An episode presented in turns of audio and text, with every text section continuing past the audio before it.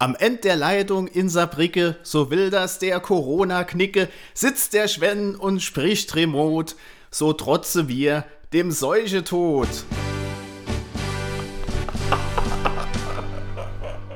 Schönen guten Abend. Hallo Michael.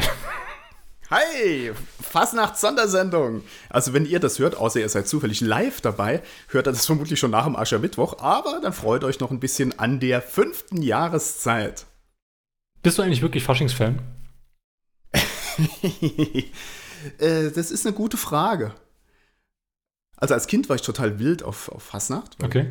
Wir kommen ja auch aus, äh, aus Baden und bei uns ist die alemannische Fasnacht. Mhm. Das ist natürlich äh, ist ein ganz anderes Phänomen hier. Straße Fasnacht und durch die Straße ziehen und von Geschäft zu Geschäft und da kriegt man überall dann so äh, Süßigkeiten und Kram und also es ist super cool.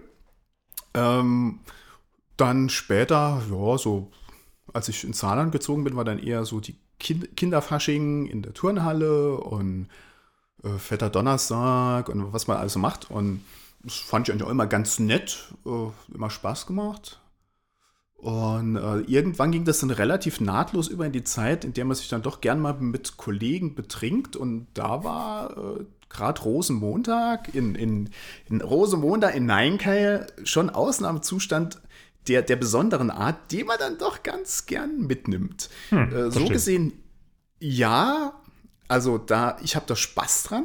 Okay. Allerdings jetzt weniger an äh, Kappesitzungen und, ähm, und verordneter Fröhlichkeit, weil das, das artet ja oft so aus in so eine, ja, wie will ich sagen, in so, so, ein, so ein Korsett an äh, ja, verordnetem Spaß. Ja, das ist das, was mich immer dran gestört hat, so ein bisschen. Ist dieses, äh, du musst jetzt, ne? Weil, Ja, und so bieder. Also Ja, es hat genau. halt oft so, so, eine, so eine biedere Art von, so, dass man das Gefühl hat, die Leute, sind, sind tatsächlich Leute, die äh, vier Jahre, äh, Jahreszeiten lang gar keinen Spaß verstehen Mhm. und, und da jetzt so machen, als ob. Wobei das, also jetzt unter Vorbehalt, gell, das, das, so fühlt sich manchmal an. Ich kenne auch wirklich Leute, die total engagiert sind Mhm. äh, in Faschingsvereine und so Mhm. und die das leben und die unglaublich viel draus ziehen. Und äh, das, das ist natürlich cool, war aber nie so meins, diese Karnevalsvereinsmeierei. Aber Ja. so ist er auf der Straße und so. Früher gern, äh, jetzt inzwischen halt mit den eigenen Kindern. Ja. Also die, die Kids waren ja zum Beispiel im Kindergarten mit der Kinderfassnacht. ja. Natürlich Corona-mäßig auch auf ihre jeweilige Gruppe beschränkt. ähm, aber trotzdem, für die, für die ist es natürlich großartig. Und wenn du siehst, wie die dann da rumspringen in ihren Kostümen und so, das ist schon schön. Ja, Und du? Du bist ja total fastnachtskritisch. ja, irgendwie schon. Ähm, kommt aber wahrscheinlich bei mir daher, dass ich halt äh, meistens in den letzten 15 Jahren und länger äh, während Fasching war, in der Regel im Skiurlaub war. Und äh, dann das ganze heimische Faschingsgetue äh, weitestgehend umgangen habe. Und dieses, was du vorhin gesagt hast, äh, aufgesetzte Korsett, äh, so dieses gezwungenermaßen jetzt lustig sein zu müssen. Ähm, hat Kumpel immer gesagt, wenn du lustig sein willst, kannst du es auch jetzt sein. Und äh, am Fasching muss ich das nicht, wenn ich keinen Bock drauf habe, so nach dem Motto. Ne? Aber gerade deswegen möchte ich ja, dass du mir huldigst, weil ich schon geahnt habe, dass du hier äh, so einsteigst. Aber ich wusste jetzt nicht, dass du dich so vorbereitest. Ich habe sogar extra für dich heute den Sound rausgesucht. Echt? Mach mal. Ah, Siehste. das ist ja großartig.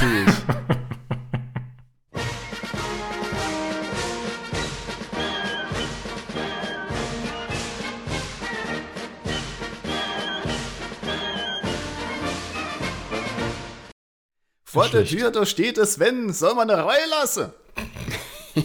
Bevor wir das jetzt äh, noch unerträglicher werden lassen, sollen wir vielleicht mal zum Bier kommen. Ja, sehr gern. Ähm, ich bin hier gesundheitlich ein bisschen angeschlagen, habe deshalb eine besondere Auswahl getroffen heute. Okay.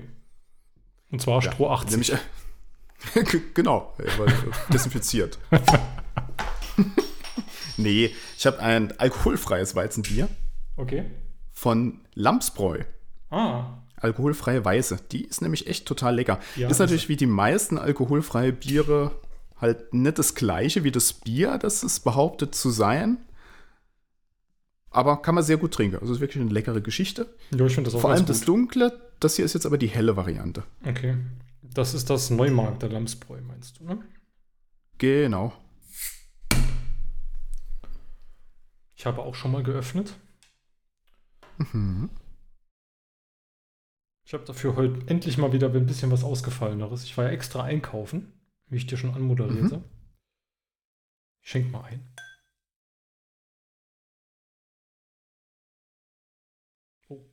Schäumt. Und zwar habe ich heute, Hast du gesuddelt? nee, ähm, von Hertels Braumanufaktur, Mhm. Opas Liebling, das Kellerbier. Oh, das habe Genau. ich schon im, im Regal gesehen. Ja. Na, wie ist es? Äh, Sage ich dir gleich, wenn ich getrunken habe. Also erstmal Stößchen. Aber, genau, cheers. Warte mal. So. Naja. Mhm.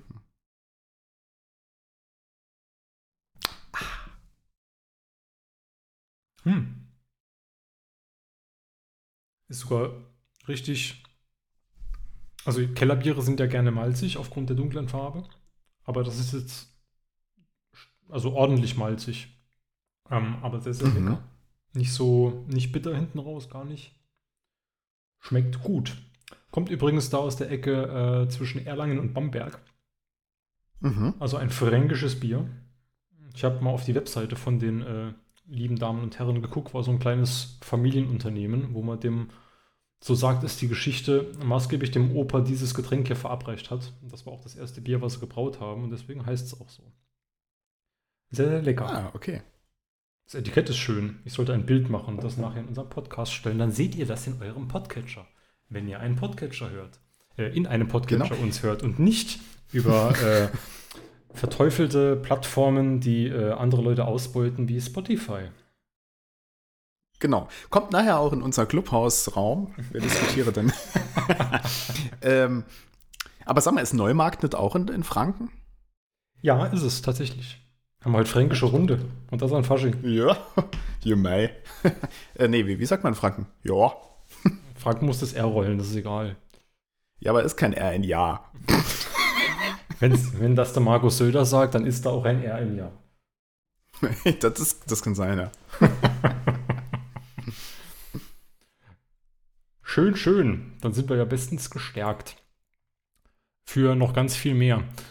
Ähm, ich würde ganz sehr noch den Aufruf, den ich letztes Mal startete, mitten in der Sendung, war wahrscheinlich auch taktisch ein bisschen schlecht platziert, äh, hier nochmal am Anfang der Sendung wiederholen. Wobei wahrscheinlich haben wir jetzt schon die meisten Hörer aufgrund der Faschingseskapaden verloren. Oder gewonnen. Oder gewonnen, stimmt. Herzlich willkommen, ihr Karnevalisten. Macht euch jetzt auf eine ganz, ganz lange Zeit gefasst. Wasted. Genau. ähm, und zwar rief ich auf letztes Mal etwas bei einem gewissen NGO-Projekt, nämlich ähm, Sea-Watch zu unterstützen. Da werden tatkräftig Python- und Webentwickler gesucht, also äh, JavaScript, TypeScript, Vue.js. Und da hat Also der, Moment, du, du, du, du meinst für die Programmiersprache Python. Weil auf, auf meinem Ende der Leitung klang das so ein bisschen wie, da werden Pfeifen gesucht. nee, Python. Okay, Python. wie, wie, wie Monty Python. Python, die Schlange. Ja, Schlange, Pange, Pfeifen. Äh, genau, der liebe äh, Hörer Sascha hat da nämlich noch einen äh, Tweet dazu verfasst, wo auch das Infomaterial für alle, die sich das mal anschauen wollen, äh, verlinkt ist. Und das werfe ich einfach mal bei uns in die Show Notes, dann könnt ihr euch das hinterher angucken. Und da ist wunderschön beschrieben, ähm, was in dem Projekt gesucht wird, was da gerade getan wird, was noch fehlt und was ihr tun könnt, um uns da zu unterstützen. Das wäre wirklich super. Vielen Dank schon mal. Genau, dann haben wir das. Mhm, ausgezeichnet. Und ich habe noch. Sie Sea-Watch. Genau, richtig. Und ich habe noch einen Nachtrag. Äh, Wir sprachen letztes Mal über Bitcoin, Michael. Mhm. Also Ja. eigentlich ja über Ethers, aber Ja, eigentlich über Ethers, aber Feinheiten. Du hast ja diese ganzen, diese ganze Thematik. Ich habe hinterher, äh, nachdem wir die Aufnahme beendet haben, habe ich dir ja gesagt, ne, du hast mich zwischenzeitlich so weit gehabt, dass ich gedacht habe, du findest das gut. Und es hat mich so getriggert gehabt, dass ich wirklich, ich hatte hinterher, glaube ich, 150 Puls auf der Uhr oder so. Also war, war, war äh, ein sehr schöner Spannungsbogen, den du da aufgezogen hast. Warum ich das Thema nochmal hochbringe, wir hatten letztes Mal über äh, Energiebedarf von diesen äh, ja, vom Bitcoin-Netzwerk maßgeblich und auch anderen Netzwerken gesprochen, weil ja über diese immense Rechenkapazität, die gebraucht wird, um diese ganzen künstlichen Rechenaufgaben zu lösen, um sich dann einen neuen Block zu erhaschen. Äh, hat mal kurz darüber gesprochen, was das für eine maßgebliche Verschwendung ist. Zu diesem Zeitpunkt war aber mir noch nicht eine Internetseite bekannt, die ich höchst interessant finde. Und zwar äh, von der University of Cambridge. Die hat nämlich eine nette Seite gemacht, auf der man nachverfolgen kann, wie der Energiebedarf äh, des Bitcoin-Netzwerks ist und kann das auch gegenüber anderen Größen, die man so kennt, in Sachen Energiebedarf auf der Welt vergleichen. Die treffendste, mhm. treffendsten Vergleich fand ich äh, Energiebedarf oder aktueller Energiebedarf eines Landes. Da hat nämlich das Bitcoin-Netzwerk, äh, ich glaube, einen Tag oder zwei nach unserer letzten Folge Argentinien überholt. Und braucht jetzt 121 Terawattstunden im Jahr. Wie viel ist denn das in Saarland? 121? Nein. Oder, oder mehr. Saarland ist ja äh, recht energieintensives Bundesland. Ja, eben. Also keine Ahnung, ehrlich gesagt. Deutschland ist ja der ähm, fünftgrößte Energie, ähm, ähm, Energie, sagt mir jetzt, Energieverbraucher weltweit auf Länder gerechnet. Also könnte mir schon vorstellen, dass das äh, wahrscheinlich äh, weniger ist. Oder also Saarland verbraucht mehr vielleicht als Argentinien, weiß ich nicht. Müsste man sich mal angucken. Ich habe jetzt aber die Zahlen nicht da. Ich werde auf jeden Fall den ich Link zu versuch's gerade rauszufinden. Ja, mach das mal live googeln, sehr gut. Ähm, auch dafür haben wir jetzt einen neuen Sound. Ähm, ich werde auf jeden Fall die, die Seite. Okay, das nervt. ich mach's wieder aus. Ich mache auf jeden Fall mal den äh, Link zu dieser äh, Seite mit den Übersichten, wo man sich das alles äh, selber angucken kann. Und auch den Bild zu dem Tweet, das mich auf die Seite gebracht hat, mache ich mal in die Show Notes. Dann könnt ihr euch da selber eine Meinung zu bilden, ob das so eine gute Idee ist. So, äh, ich habe ja nur eine Zahl von 2015. Ja. Und da war der Stromverbrauch des Saarlandes im Jahr 7.770.000 Megawattstunden. Das sind dann, glaube ich, 7,7 äh, Terawattstunden. Terawatt. Ja. ja. Also, um auf deine Frage zurückzukommen: Bitcoin durch Saarland. Hoppla falscher Gleitkommapunkt. Äh, ja, 15-fache. 15 Saarland. 15,7 Saarland, genau. Und wir machen hier Stahl mit Strom. Ja. Nur mal richtig. so am Rande erwähnt. Ja. ja. So ist das, so ist das. Also nicht so die feine Art, was ressourcenschonendes und nachhaltiges Verhalten umgeht, angeht. Hm. Letzter Nachtrag und dann haben wir auch äh, mal ein bisschen mehr als aufgewärmte Themen. ähm, dann wärmen wir andere Themen auf. ist nochmal das Thema M1 Mac, da hatte ich letztes Mal drüber geredet, also Apple Silicon Macs. Ähm, ich erzählte ja in Folge 12 vom äh, dem Apple Silicon MacBook Air, was ich mir zugelegt habe. Und dass ich damit recht zufrieden bin. Ähm, hatte letztes Mal schon erzählt, dass die Docker Preview ähm, sehr, sehr gut funktioniert. Da gab es noch einige Einschränkungen, die habe ich letztes Mal sogar vergessen zu erwähnen, deswegen jetzt auch noch an der Stelle mal erwähnt. Da gab es noch Einschränkungen bezüglich der Netzwerkerei, also sprich, ähm, welchen Hostnamen hat jetzt ein Docker-Container und wie kann ich ihn erreichen, wenn ich gegen den entwickle beispielsweise auf meinem Computer. Und das haben sie jetzt alles gefixt, also in der neuen Docker Preview, ich glaube Version 7 ist das jetzt von der Preview, die man sich jetzt runterladen kann ähm, ist das alles behoben und äh, funktioniert tadellos, schon getestet und äh, ja, rasant schnell, so wie alles andere auf dieser Kiste.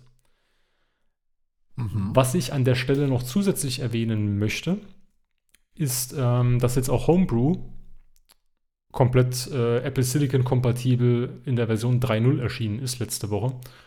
Und das macht cool. es einem möglich, äh, ohne irgendwelche Sperenzien einfach Homebrew zu benutzen. Homebrew, nochmal zur Wiederholung, ist ja diese Softwarelösung, wo man jegliche Unix-Programme, äh, ja, die man so möchte und auf seinem Linux-System findet, auf einem Mac aber leiderweise nicht, ähm, sich nachinstallieren kann über ein Kommandozeilen-Tool. Und das funktioniert jetzt ganz einfach, sowohl nativ für Apple Silicon, wenn es ein ARM64-Binary gibt, als auch oder ARM64-Version von der, von, der, von der Software als auch im Kompatibilitätsmodus kann ich das als ähm, ja, x86 Binary dann über Rosetta installieren. Das kann Homebrew jetzt beides.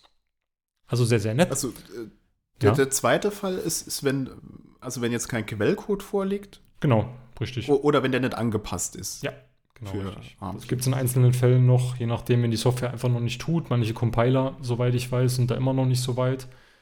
Ähm, also wenn du jetzt selber die Software kompilieren willst auf deiner Kiste. Ich habe jetzt aber in meinem Tagewerk ähm, einfach noch nichts gesehen. Ich habe jetzt in letzter Zeit Python angefasst, äh, ich habe Flutter angefasst, ich habe Android angefasst, iOS angefasst, ne, iOS ist klar. Äh, und diese ganzen Webentwicklungsgeschichten. Ähm, ich habe keinen Punkt mehr gefunden, wo ich in irgendeiner Form irgendwas nicht tun kann. Ja, cool. Genau, richtig. Also tut wie erwartet und äh, ich empfehle, kauft M1 Max und kauft Apple-Aktien. Keine Finanzberatung. Stimmt, da kommt ja demnächst auch noch ein Auto. Hm? Ich habe auch gehört, das Auto soll eine Brille aufhaben. Hm? Ja, Apple Glass. Hm? Verstehen Sie? Äh, ah, ah. Michael, bleib mal ein bisschen bei der Stange hier. Und, ich- und ich habe ein anderes Soundboard installiert heute. Oh. Hast du alle Sounds ausgetauscht? Ja, ich habe die, die Fasnachts-Edition, aber der passt ja nicht. Obwohl. Geht immer. Nun gut. Ähm, oh, den hier habe ich auch noch. Oh, den mag ich. äh, aber apropos Fasnacht. Ja. Oh, Hätten wir eigentlich am Anfang verfrühstücken können, aber wir hatten ja auch ein Fasnachtsthema. Ja, richtig. Und zwar hast du was getweetet, was ich nicht richtig verstanden habe, aber irgendwie interessant fand. Ja, das passiert öfter, glaube ich. Könnte auch daran liegen, dass es eine Antwort auf was anderes war und ich das andere nicht gelesen hat. Ja. Aber du hast geschrieben, angenommen, ihr könntet die Geschichte neu schreiben, durch welchen seltsamen Brauch würdet ihr Fasching ersetzen? Genau, ich habe das auf was geantwortet. Anderson, erklären Sie sich. Ich habe das auf was geantwortet, nämlich äh, auf den Aufruf nach Hörerfragen eines anderen Podcasts. Ähm, an dieser Stelle sei der Podcast. Ach, jetzt mache ich Schleichwerbung. Richtig, an dieser Stelle sei der Podcast der Weisheit empfohlen. äh, großartiger Podcast im Magazinformat mit äh, ja, Malik Aziz, äh, Markus Richter und noch zweier Damen, ähm, der äh, immer in einer Stunde sehr, sehr äh, lustige Fragen behandelt und äh, wo sich gegenseitig einfach intelligente Leute ihrer Meinung äh, geigen und sich austauschen. Finde ich immer sehr äh, erquickend, das Format. Und äh, ja, ich glaube, Frau Kirsche war es, eine der beiden Damen, fragte, wie sie es in letzter Zeit öfter tut vor den Live-Sendungen, sagt mal, was wir besprechen können. okay. Und ich glaube, der erste, der geantwortet hatte, sagte Bolognese, der zweite sagte Schönheitschirurgie und äh, ich als drittes dann Hm. das.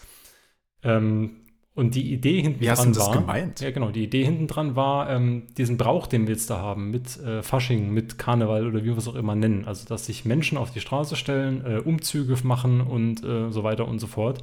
Ich weiß ehrlich gesagt gar nicht mal, wie der Brauch entstanden ist. Du weißt das wahrscheinlich, weil du Natürlich. Geschichte gegessen hast. Ja.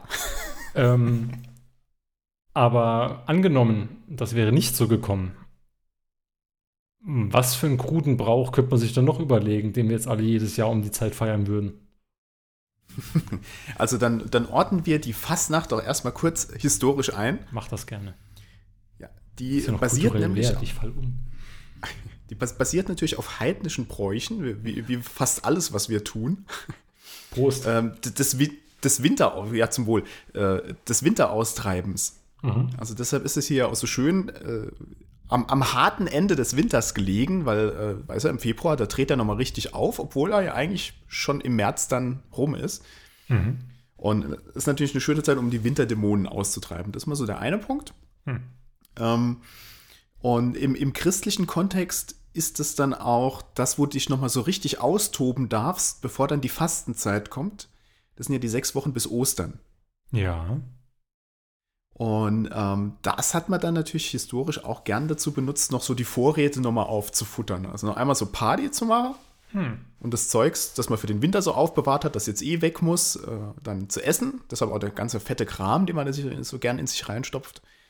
Und danach wurde dann gefastet. Und äh, zu Ostern gab es ja dann schon wieder frisches Zeugs von, aus, aus Garten und Feld. Spielt das schon in So. diesen ganzen Kirchenkram mit rein? Ja, ja, klar.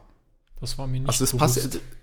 ne, das, das Kirchenjahr orientiert sich ja an den heidnischen Festen und die wiederum es sind halt so eine klimatische Sache eigentlich. Also die, mhm. die unterteile das Jahr ja in, in Ernte- und, und Pflanzzyklen und im Winter ist halt hier in, äh, in die gemäßigte Breite echt nichts los. Da kannst du nicht viel machen, außer in deiner Hütte zu sitzen und die Vorräte aufzubrauchen. Mhm. Deshalb ist es auch ganz wichtig, an dem kürzesten Tag des Jahres dann oder um die Zeit rum eben so dieses Fest zu machen, dass jetzt geht es wieder aufwärts, weil die Leute halt sonst durchdrehen. Mhm ja, und so passt das alles da, da so in den Gesamtkontext rein. Und sagen wir, diese, diese neuere Geschichte, Fasching, Karneval, das kam dann ähm, so in der revolutionären Zeit dazu, so 1848, ähm, nach der Französischen Revolution, das ist ja dieser, diese Auflehnungsbewegung, eigentlich schon früher als 1848, also Französische Revolution, äh, Ende des 18. Jahrhunderts, und, und dann daraus folgend ja auch die Napoleonischen Kriege, als Napoleon mit der Grande Armee natürlich auch die ähm, Ideen der französischen Revolution in die anderen europäischen Länder trägt, unter anderem nach Deutschland. Mhm. Und ähm, das ist ja ganz prinzipiell eine Ideologie, die sich gegen die aristokratische Obrigkeit wendet. Das heißt, die Gedanken waren da mal in der Welt. Und ähm, dann hat man das natürlich schön eingebunden in diese, in diese Bräuche. Und deshalb hat dieses, äh, also Fasching oder Karneval natürlich auch diese, ähm, da darf man es denen mal erzählen. Also mit dem Büttenreden und ähm, der äh, allgemein diesen die Scherze auf Kosten der Mächtigen. Das ist ja eigentlich das, was, was guten Karnevalshumor auszeichnet. Schlechter mhm. Karnevalshumor macht äh, äh, Scherze auf Kosten der Schwachen. Also mhm. zum Beispiel das, was die Annegret Kramp-Karrenbauer ja vorletztes Jahr oder letztes Jahr, ich weiß gar nicht mehr, äh, äh mal so, so, schön abgeledert hat äh, mhm. in, in Richtung von äh, Latte Macchiato-Trinkern und sowas, ist halt Quatsch. Also der, sondern es muss immer gegen die Mächtigen gehen. Und wenn du CDU-Vorsitzende bist, ist das halt schwierig.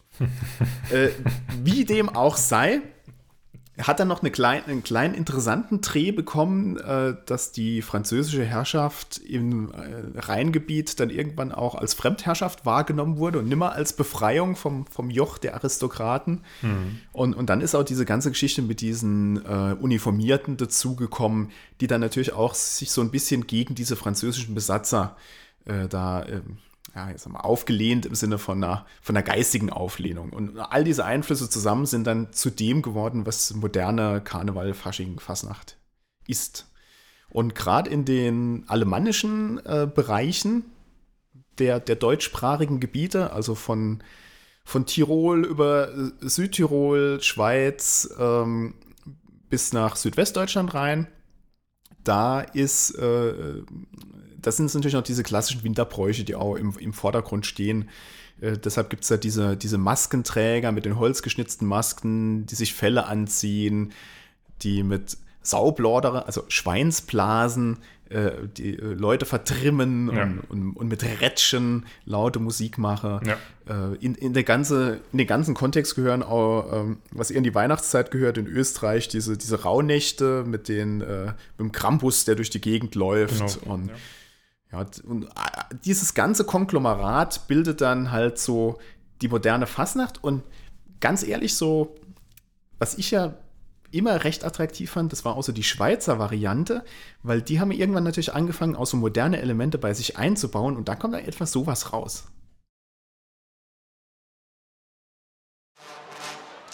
Gucken, gucken ob du das Lied erkennst.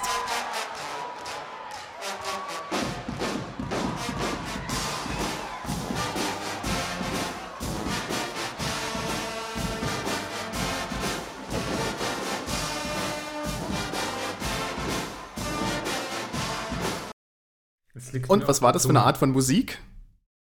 Was war das für eine Art? Wie, was meinst du? Genre oder was? Ja, also wie, wie nennt man denn diese Art von Musik? Mm. Also jetzt nicht von dem Lied, sondern von der Musik. Ja, war das nicht Marschmusik oder was meinst du? Nee, das ist Kuckuckmusik. Hab ich schon nie gehört. Sven! also Kuckuckmusik ist, äh, das ist im Grunde sowas wie eine Big Band, ja. die bei Fastnachtsumzüge mitmacht. Und die spielt, die, also klassisch haben die ja so klassische Fastnachtslieder gespielt, Mhm. haben dann aber irgendwann angefangen, in, gerade in der Schweiz dann, die Gogo-Musiker eben auch modernes Liedgut mit aufzunehmen und auf die Art und Weise zu spielen. Und das ist halt immer extrem Riesenparty. Und die machen halt alle mögliche, was so im Radio läuft. Oder jetzt in dem Fall hier äh, Smells Like Teen Spirit von Nirvana. Mhm. Und äh, das ist halt irgendwie ziemlich cool schon. Ne? Wie schreibt man das? Gucke. Mhm. G-U-G-G-E. Okay. Also, äh, das ist. Wobei so man es äh, vermutlich im Schweizerische eher Gücke Music aussprechen wird. Oder im Holländischen.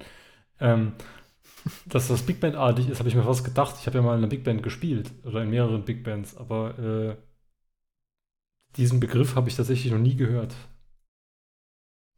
Und in, in, also, was halt auch ganz lustig ist, und deshalb kennt man das inzwischen auch außerhalb der Schweiz, die Schweizer Fastnacht ist eine Woche nach der deutschen Fastnacht. Hm. Mhm. Also da, da geht es jetzt am Aschermittwoch los Mhm. und ist dann eine Woche lang. Und das führt natürlich dazu, dass diese Schweizer ähm, in, der, äh, in, in der Hauptfastnachtszeit natürlich in Deutschland unterwegs sind. Disclaimer, nicht zu Corona-Zeiten, äh, aber üblicherweise.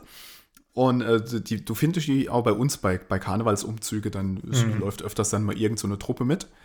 Ähm, und gerade in Süddeutschland die äh, sehr begeisterten Fasnachter dann natürlich auch die Woche nach Fasnacht noch in, in Basel zum Beispiel äh, beim Ah, okay. Umzug dabei sind. Ja. Verstehe. Ja, man kann ja alles, äh, wahrscheinlich auch dieses Thema einfach auf die Spitze treiben und noch zwei oder drei Wochen feiern. Aber theoretisch, ich meine, wenn man, man nochmal über deine ursprüngliche Frage nachdenkt, Mhm. ähm, kö- könnte man natürlich auch einen anderen Brauch damit äh, machen. Man, könnte- man könnte zum Beispiel die, weiß nicht, ähm, man könnte eine, eine riesen Festtafel durch, äh, durchs Dorf machen und, und da alle, alle Reste so aufessen, Hm, zum Beispiel. Das klingt gut. Auch irgendwie cool. das klingt gut. Äh, kennst du eigentlich diese, ähm, diese Initiative, die da diese, diese langen Tafeln macht? Nein. Wovon Ich, sprechen äh, Sie? mir, mir, ja, mir ist leider gerade entfallen, wie es heißt, aber es gibt, gibt es so eine Gruppe, ich weiß nicht, ich habe, glaube ich, in Spanien angefangen oder in Südfrankreich irgendwo, ähm, dass die Leute sich verabredet haben, jeder bringt quasi seinen Tisch mit und, und äh, so Picknick, aber wirklich, also voluminös, ganz viel Zeugs und, und dann gibt es eine riesige Tafel, die sich dann äh, über eine ganze Stadt quasi erstreckt, so eine Hauptstraße lang, wo die Hm. Leute dann alle zusammen essen.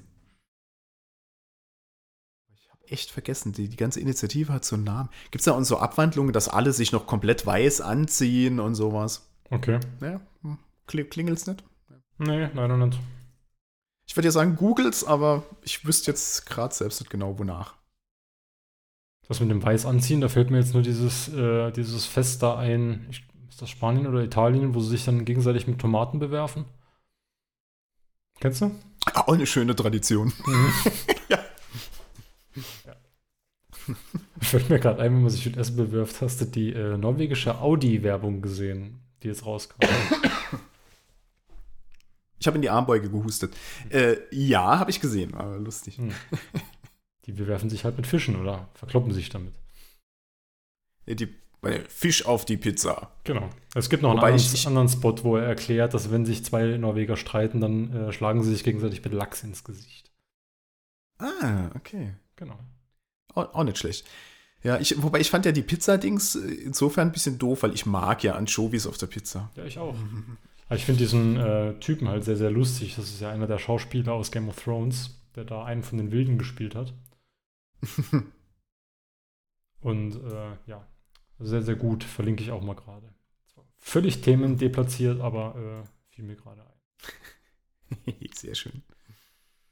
Ja, was wären so dein F- Fastnachtsäquivalent oder was Mein? Brauch aufziehen? Also ich finde die Idee, die du vorhin hattest, mit äh, möglichst viel Essen, äh, gemeinsam essen, fände ich ziemlich gut, weil ähm, Essen grundsätzlich gute Idee und sehr, sehr viel leckeres Essen überall äh, auf der Welt, was man eigentlich mal gegessen haben sollte.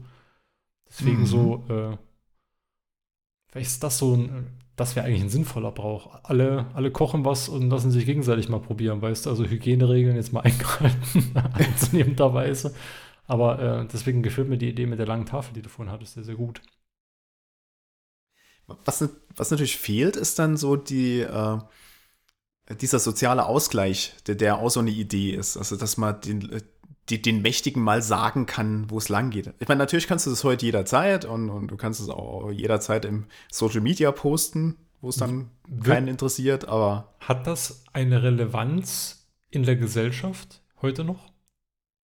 Das also ist eine spannende Frage. Früher, glaube ich, hat es das tatsächlich gehabt, weil das ein Podium war, wo jeder was sagen durfte, ohne dass er gehängt wurde, so nach dem Motto, jetzt mal mhm. x Jahre zurück. Und, oder politisch nachverfolgt oder wie auch immer. Ähm, heute, also macht ihr einen Blog, feel free. ja, also in meiner, äh, in meiner Heimatstadt, äh, da gibt es halt auch ein Häs, so, so nennt man im Alemannisch fast ja die Kostüme. Das nennt sich das Schnurwieb. Mhm. Und, äh, also ein Schnurweibchen. Und, und die, äh, die Schnurwieber, die gehen halt schnurren in der Zeit vor Fasnacht schon. Ähm, äh, das ist halt, du erkennst halt nicht, wer unter der Maske ist. Das mhm. ist dann äh, ne, quasi so eine Frau in einem klassischen, äh, fast, fast so wie eine Tracht, also so schwarzes Kleid mit, äh, mit Kopftuch und allem und dann diese Holzmaske. Mhm. Und äh, die ziehen halt durch die Kneipen mhm. und setzen sich dann zu den Leuten dazu und erzähle denen mal die Meinung. Okay. Also was übers Jahr so passiert ist. Und das wird auch heute noch gemacht. Äh, ich weiß, also gut, ich weiß, schon ewig nicht mehr dabei, gell? aber ähm, äh, es, es, wird wohl auch heute noch gemacht und ich könnte mir vorstellen, dass das immer noch funktioniert in überschaubaren Gemeinschaften. Also wenn du halt tatsächlich die Leute noch kennst, die da sitzen, mhm. ähm, dann äh, so eine Art Safe Space aufzumachen, um mal ein paar Dinge auf den Tisch zu bringen. Und es, sie sollten dann halt auch humorvoll aufgenommen werden, weil das gehört irgendwie zum Gesamtkonzept. Und ich weiß nicht, ob das nicht, nicht schon noch Relevanz hat in dem Rahmen. Ja, vielleicht. Aber ja, man, ihr merkt, äh, wir als Unbeteiligte reden über ein kulturelles Phänomen. ja. Ja, äh, also so. müssen wir sich in einen Fastnachts-Narren-Gast äh, einladen das nächste Mal, ne? Zur Nachbesprechung. Ja. Also einen muss ich jetzt auch noch zum, zum, zum Guten geben. Ähm, das ist äh, eine Aufnahme kommt, aus den 70ern. Äh, die, die halt auch so, also die wirklich exemplarisch den Punkt der Gesellschaft, den Spiegel vorhalten zeigt. Da müsst ihr mal kurz reinhören. Lass mal hören, wie ist denn die Stimmung? Zingelzange, Zingelzange! Zingelzange, Zingelzange! Hip, hip! Hip, hip! Sieg!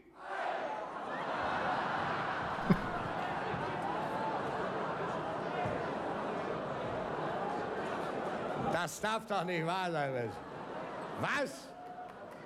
So viele alte Kameraden haben dir das. Also Johnny Buchert 1973 in Köln. Es ist schon entlarvend, gell? wenn, wenn, wenn, wenn sowas drin weh, ist. Mein lieber Mann. Ja. Aber tatsächlich, ne, hier unreflektiert, ich meine, das sind die Leute, die da im Publikum sitzen, teilweise in ihrer Jugend das, das eingepläut bekommen. Und dann bricht es einfach so raus. Ja. Und äh, das ist, ich finde es halt ein, ein, sehr faszinierendes Zeitdokument. Jetzt mal, also ich, jetzt kann man bei Köln sagen, was man will, aber vermute ja mal nicht, dass äh, der Saal voller Altnazis war. Also ja. in dem Sinne, dass mal Nazis waren, wohl schon, aber jetzt nicht unbedingt äh, aktive. ja, ist halt aber auch so ein Zeichen dafür in so einer äh, gruppendynamischen Situation. Ne? Alle sind äh, äh, gut drauf, ne? mit Ansage. Und mhm. alle haben wahrscheinlich schon drei bis zwölf Bier drin und dann kommt halt sowas bei raus. Also ja. ich glaube, in einem anderen Kontext wäre das wahrscheinlich dann nicht so einfach gegangen auch. Nee, klar, ich meine, da, da, kommt dann die Direktvertratung im Gehirn, ohne äh, dass das bewusste Denken Eingriff nimmt. Mhm. Ja. Haben wir meine ursprüngliche Frage beantwortet? Essen gut? Essen, großartig. Und Essen. trinken. Essen, Trinken, beides wichtig, sonst umfallen, nichts gut. ja, damit kann man doch leben. Jo, sehr schön. Dann äh, kommen wir zum nächsten Punkt auf der Liste. Auch sehr schön, Michael. War das mhm. Geschenk, das mir meine Liebste letztens machte.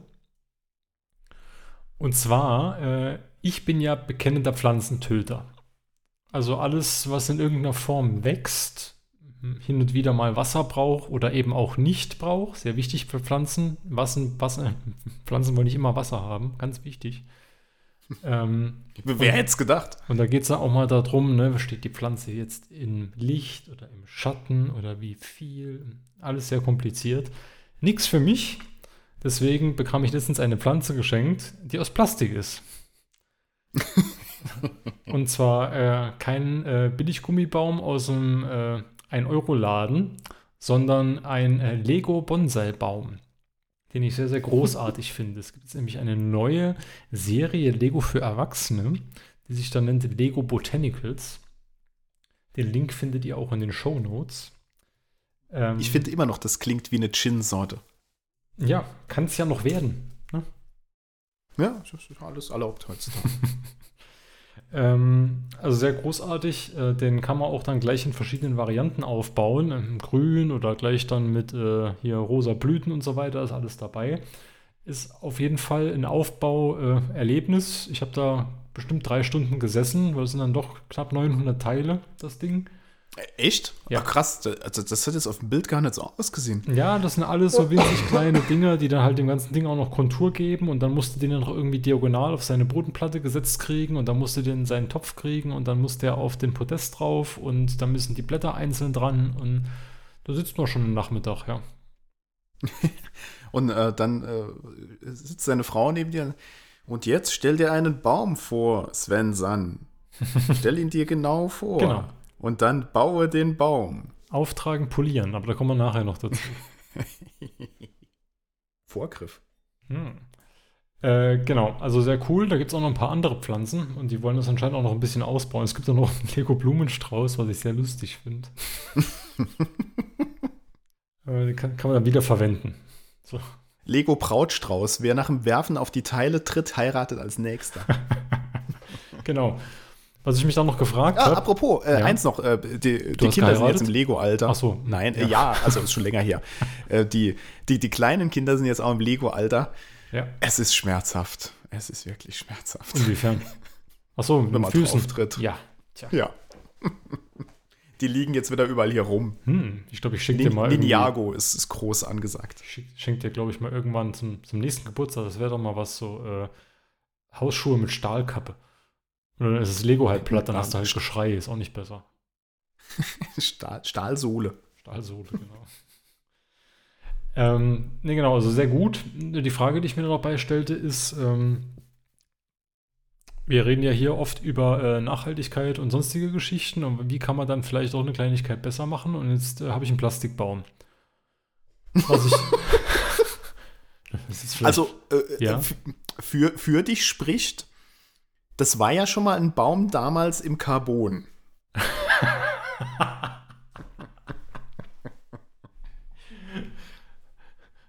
ein Klugscheißer, das ist unglaublich. Ja, also es, also es ist auf jeden Fall besser, als das Zeugs direkt zu verbrennen. Da hast du recht, ja. Also wir haben keine Dinosaurier durch den Verbrennungsmotor geschoben, nichtsdestotrotz wurde Energie aufgewendet, um jetzt hier so ein Plastikding hinzustellen. Was ich positiv fand und deswegen hier erwähnenswert ist, dass die ganzen Blätter von dem Baum aus Zuckerrohrplastik sind. Die werden aus What? Bioplastik genommen, aus Zuckerrohr, ja. Wusste ich gar nicht, mhm. dass Lego sowas macht, aber anscheinend schon länger. Das heißt, die pflanzen irgendwo, nehmen sie sich das Abfallprodukt vom Zuckerrohr und pressen das in sogenanntes Bioplastik. Wie das auch immer funktioniert, habe ich mir nicht näher angeguckt. Auf jeden Fall ist das halt kein Kunststoff, der irgendwie aus äh, äh, endlichen Ressourcen gewonnen wird. Fand ich ganz gut. Na, hoffentlich ist das mal nicht das Zeugs, aus dem wir früher den Rum gemacht haben. ja, vielleicht kannst du aus deinem Lego-Boden selber aber auch einen guten Schnaps brennen. Das wäre jetzt die andere Variante. Mm, Botanicals. sind wir wieder beim Gin. Genau. äh, ich, ich habe ihn verlinkt mit der, äh, mit der altbekannten fünfstelligen Lego-Modellnummer äh, zum spontanen Nachkaufen. Also sehr, sehr empfehlenswert. Yay. Gut. Ich glaube, ich mache auch ein cool, Bild cool, da cool. wieder in den Podcatcher. Podcatcher, nicht Spotify, Podcatcher. Sie möchten nicht mehr bei Spotify hören. Sie möchten wechseln in das freie Internet.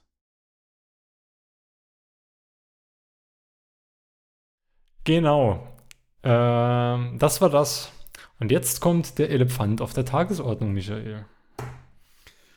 Ja, naja. Sind wir da noch fit genug Aber- dafür? Das ist eine gute Frage. Muss ich das jetzt eigentlich sagen? Du hast auf die Liste gesetzt. Ich habe es auf die Liste gesetzt, aber du hast auf Twitter vom Le Leder gezogen in aller Öffentlichkeit und da dachte ich, das ist doch ausreichender Anlass, hier mal drüber zu sprechen. Ich kann ja mal kurz Ja. wiederholen oder referieren, was du von dir gabst. Ja, da bin ich mal gespannt, was ich so gesagt habe. Was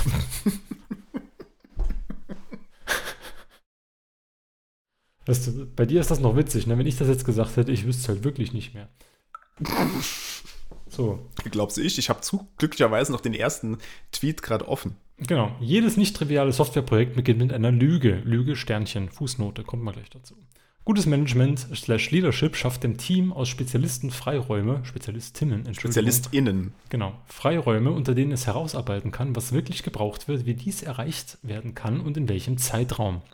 Schlechtes Management wird hingegen versuchen, die Lüge möglichst lange aufrechtzuerhalten, Schuldige, Sternchen, Sternchen, Fußnote, kommen wir gleich dazu, zu identifizieren und die überkommene Erkenntnislage damit zu stützen. Damit zu stützen, dass sie dem Team neben der Arbeit in unrealistischen Zeit, slash Budget, slash Scope, Korsett auch noch ein umfangreiches Reporting und oder zusätzliche Störquellen in Klammern uneingearbeitete Dritte aufhalst. Damit fügt es einerseits dem Projekt großen Schaden zu, da die ExpertInnen niemals ihr ganzes Potenzial nutzen können und bestenfalls eine durchschnittliche Softwarelösung entwickeln können. Andererseits auch dem eigenen Team, da es nie das volle Potenzial entfalten kann und die Mitglieder frustriert werden. Fußnote 1, das erste Sternchen, wir erinnern uns die Lüge, entweder eine echte Lüge oder zumindest eine Selbsttäuschung. Die Fußnote 2 mit den zwei Sternchen, wir erinnern uns, wo stand das dran? Äh, äh, äh, Schuldige. Schuldige. Personen oder auch Rahmenbedingungen. Worauf ich hin ich dich fragte, in diesem Internet da draußen, meinst du mit der Selbsttäuschung das Unterschätzen von Komplexität? Woraufhin du erwidertest, Komplexität, Unkenntnis von Anforderungen und we- wer- werttreibenden Funktionalitäten, unvollständiges Domainwissen und bekannte Abhängigkeiten, sich verändernde Umgebungsvariablen und kombinatorische Erkenntnisse. Ja. Oh, also wir, wir sind echt intellektuell manchmal. Manchmal. Das waren aber auch die fünf Minuten an an dem Tag, konntest du da mit mir nichts mehr anfangen. Weil es dich so frustriert hat oder weil du dich so ausgepowert hast? Nee, da war Ende der Fahnenstange. Kapazität erreicht, Feierabend. Ja, das ist auch mein bester Text der letzten Wochen. Man muss sich dessen bewusst sein, was man geliefert hat und dann auch wirklich äh, einfach Feierabend machen. genau. Nee, aber Ja, ähm, also genau. Bitte. ganz, ganz, also es- so, so Aufschlag war ja äh, die Aussage, jedes nicht triviale Softwareprojekt beginnt mit einer Lüge. Mhm. Und ähm, das finde ich tatsächlich sehr zentral. Also macht es jetzt ja auch seit einigen Jahren. Und ich kann mich nicht zurückerinnern, dass äh, irgendein komplexes, ein halbwegs komplexes Projekt mal nicht damit angefangen hätte, ähm, dass man entweder aus irgendwelchen Gründen die Rahmenbedingungen falsch darstellt, also zum Beispiel, weil man einen Vertrag unterschreiben muss oder weil man einen Stakeholder-Buy-in braucht. Oder was tatsächlich die häufigere Variante ist, ähm, dass man sich halt getäuscht hat bei manchen Annahmen ähm, oder sich selbst getäuscht hat im Sinne von, ah ja, so wild ist es gar nicht, das kriegt man schon hin und das ist alles überschaubar und ich weiß jetzt schon in etwa, was das wird. Und ich, ich finde es nicht schlimm, weil du musst als Mensch irgendwo eine Komplexitätsreduktion machen. Und am Anfang von so einem Projekt musst du ja irgendwann mal sagen, ja, jetzt geht's los, jetzt machen wir. Und da ist es durchaus hilfreich, wenn wir unserem Gehirn mal vorgaukeln, wir hätten hier eine, gew- alles unter Kontrolle und wüssten jetzt auch, wo es hingeht. Mhm. Nur das Problem beginnt, glaube ich, danach, wenn man sich nicht darüber im Klaren ist, was man da getan hat oder es nicht wahrhaben möchte und dann um jeden Preis versucht, diese Lüge zu erhalten. Und an alles, was an, äh, weil es, es baut sich ja dann immer mehr an Fakten auf, die die ursprüngliche Annahme äh, ins, ähm, äh, also halt negieren.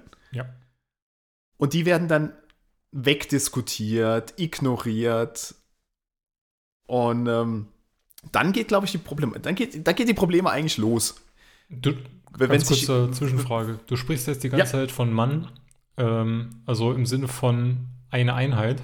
Können wir vielleicht auch gleich dazu kommen, wenn du deine, deine Ausführung beendet hast. Aber ist das nicht gerade schon das, also eins der Probleme, auf das du auch hinweist? Diese unterschiedlichen Ansichten auch in unterschiedlichen Parteien einer Organisation? Äh, ja, klar, also du, du, so- ui, da muss man das Thema jetzt nochmal groß aufbohren. Entschuldigung. Aber äh, klar, nee, ist okay. Also es äh, ist ja auch Teil des Problems. Ähm, Also jeder läuft auch mit seiner eigenen Selbsttäuschung natürlich rum. wir ja? Teil des Problems. Ja, klar. Also du. Ich meine, der, ähm, der, der Projektmanager ist vielleicht geneigt, äh, an, an, an sein Gantt-Chart zu glauben, Hm. Auch wenn alles dagegen spricht, dass das noch stimmt.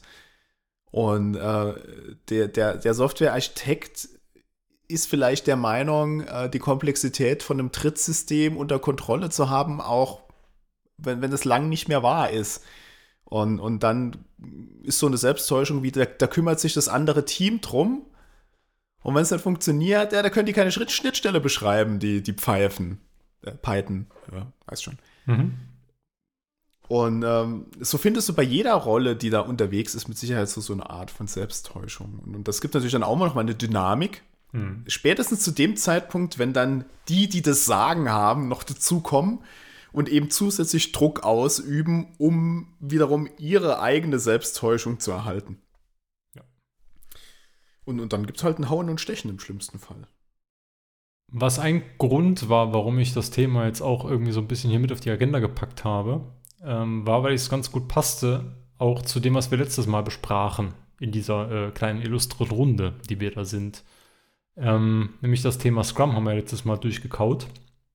Mhm. Ich habe übrigens Jeff Sutherland auf Twitter nach dem Buch gefragt, äh, dass er anteasert, er hat mir nicht geantwortet. Ich muss dem mal nachgehen. Der Hund. Ähm, ja, und der Punkt, den du hervortust als Lüge, also sprich äh, Komplexität, Unkenntnis von Anforderungen, Domainwissen etc., das steht ja eigentlich orthogonal zu dem, was du in der agilen Softwareentwicklung, in Anführungszeichen Scrum, lernst, wie du mit solchen Problematiken umgehst, weil dann gibt es diese Lüge maximal einen Sprint lang und dann passt man es eben an. Das Ja. Rahmenkonstrukt. Das, Verzeihung. Ähm, also Scrum oder das, das agile Manifest ist, ist ja genau ein Versuch oder eine, eine, eine, eine Menge von Maßnahmen, mit der man unter anderem versucht, dieser Problematik beizukommen. Und ähm, deshalb, da, da sind wir wieder bei dem Thema äh, äh, Do it by the book. Mhm. Also mach Scrum genau so, wie wir es aufgeschrieben haben, Mhm. bis zu dem Zeitpunkt, wo du verstehst, was für was da ist, wie es funktioniert und was du ändern kannst. Ähm, weil das wird, es steht natürlich da nirgends so explizit drin, so im Sinne von, hey, jedes eurer Projekte geht von völlig falschen Voraussetzungen aus. Vielleicht steht es implizit drin, aber nicht explizit. ähm, aber da das Scrum-Framework, wenn man es richtig äh, einsetzt, natürlich besonders gut darin ist, eine Transparenz darüber herzustellen, was wirklich passiert im Softwareprojekt Mhm. und ganz viele äh, Foren zu schaffen für die Leute, um sich auszutauschen über Probleme und Probleme zu identifizieren und aus dem Weg zu schaffen. Mhm. Ähm, sollte in einer idealen Welt all diese Täuschung relativ schnell äh, an die Oberfläche kommen und dann kann man halt damit umgehen in, im definierten Rahmen, indem man eben im nächsten Sprint Dinge anders tut. Und da ist jetzt so, das ist jetzt eigentlich bei Softwareprojekten ist das so ein bisschen äh, wie bei Gesetzen im Bundestag. Denn äh, wie man ja so schön sagt, kein Gesetz verlässt den Bundestag so, wie es ihn betreten hat. Kann man eben auch sagen, kein Softwareprojekt verlässt die Softwareentwicklung so, wie es reingegangen ist. Es ist nämlich, am Ende kommt halt eine ganz andere Software, gegebenenfalls sogar eine ganz andere Software raus. Mal Was ja auch vollkommen in Ordnung ist. ja, ja, klar. Aber mal ein schönes Beispiel. In Twitter zum Beispiel war ein, ein Kommunikationstool in einem Startup, die eigentlich was ganz anderes programmiert hatten. Mhm. Und das, das war aber total scheiß Software, die keiner haben wollte. Und das, was rausgekommen ist, was ich dann, äh, ja gut, ob Twitter jetzt so erfolgreich ist. Auf jeden Fall ist es bekannt, äh, ist eben diese, diese, dieses Abfallprodukt. Also ist definitiv eine ganz, ganz andere Software rausgekommen, als die, die sie eigentlich entwickeln wollten. Genau, ist ja die gleiche Geschichte wie auch bei Slack. Ne? Das Slack-Team hat auch irgendeine Projektmanagement-Lösung gemacht und hat dann für das interne Abstimmen äh, seiner Teams äh, Slack gebaut und hat dann äh, kurzfristig festgestellt, ach, das äh, verkauft sich ja. Und dann haben sie halt das gemacht. Und jetzt gehört Salesforce. Zack. Es spricht dann auch nicht unbedingt für unsere Industrie, dass anscheinend die besten Geschäftsmodelle die sind, wie man die äh, Probleme in unserer Industrie löst. Doch, definitiv. Ich bin fest davon überzeugt. GitHub und äh, 24 Signals, Basecamp. Ja. Ja, ja. ja, die Liste lässt sich lang fortsetzen. So ist es. So ist es. Genau, und ein Punkt, der. aber ja? ja, nee, also, mach nur weiter. Nee, du zuerst. Ich hab's schon wieder vergessen. Sehr gut. Also tatsächlich. Leider habe ich meinen Song-Sound nicht äh, drin heute im Board, dann hätte ich den jetzt geschmissen. Ähm, ein Punkt, den ich noch anmerken wollte oder auch angemerkt habe äh, bei unserer öffentlichen Diskussion dazu, ist, dass ich halt als Teil des Problems auch sehe, wenn du in einer größeren Organisation drin bist. Und, oder muss auch gar nicht eine größere Organisation sein, aber zumindest ein Projektkonstrukt, in dem du verschiedene Stakeholder hast oder verschiedene Interessensgruppen. Ähm, und auch vielleicht einfach nur Einzelpersonen mit eigenen Interessen, sprich ähm, persönliche Agenda, wie man es so schön nennt. Ne? Also wie ist Mhm. vielleicht die eine Person in seiner Organisation incentiviert, also angespornt durch irgendwelche Beförderungsmodelle, äh, Bonusmodelle, sonstige Geschichten. Ähm, dann hast du halt auch ganz schnell nochmal da eine von der Eigendynamik drin, die nicht notwendigerweise einhergeht mit dem Ziel, das Projekt möglichst gut zu machen. Und das finde ich schon jeher ein Problem, das immer wieder aufschlägt. Oder wie siehst du das? Ja, klar, klar. Nee, also de- definitiv. Ähm, frag mich gerade, ob das noch die gleiche Problemklasse ist. Ähm, Gute Frage. weil, Wahrscheinlich ist es eine andere Ebene. Ja, weil ich meine, dass, dass jeder ein Eigeninteresse hat, ist ja normal. Ja. Ähm, die Frage ist ja eigentlich, wie bringst du die Leute trotzdem hinter ein gemeinsames Ziel, wie jetzt hier zum Beispiel diese Software bestmöglich hinzukriegen? Genau.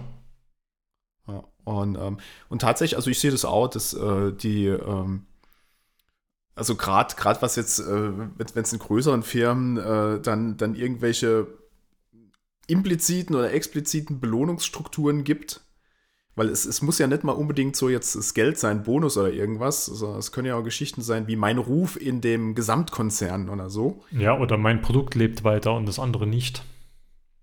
Äh, Genau, oder sowas. Also, äh, genau, ein Streit um, ums Budget. Ja, oder Ähm, Marktanteil innerhalb der Firma, oder- wie auch immer. Ne? Ja. Ähm, jetzt habe ich vergessen, worauf ich hinaus wollte. Leider weiß ich auch nicht mehr, wie ich angefangen hatte. Ähm, Du glaubst, dass es eine andere Ebene war und du glaubst, dass ähm, diese verschiedenen Belohnungsmodelle ein Problem sein können?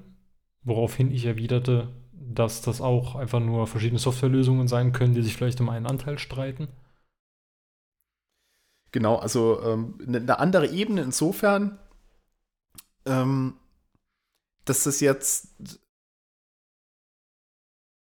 Ich, ich glaube, da ist es, äh, also Kern des Problems hier ist tatsächlich, äh, die, dieses Projekt ist nicht wichtig für die Gesamtorganisation oder wird nicht Ja. als wichtig erkannt, gelebt. Mhm.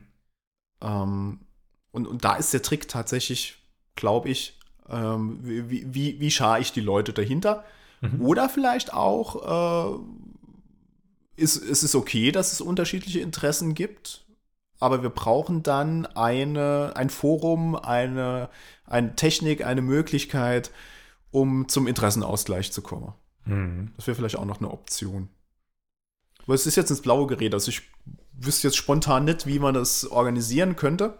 Aber im Grunde genommen ist es ja das, das Demokratieprinzip. Also, dass man halt sagt, äh, es geht immer darum, einen Interessenausgleich zu finden, mit dem alle irgendwie leben können. Ja.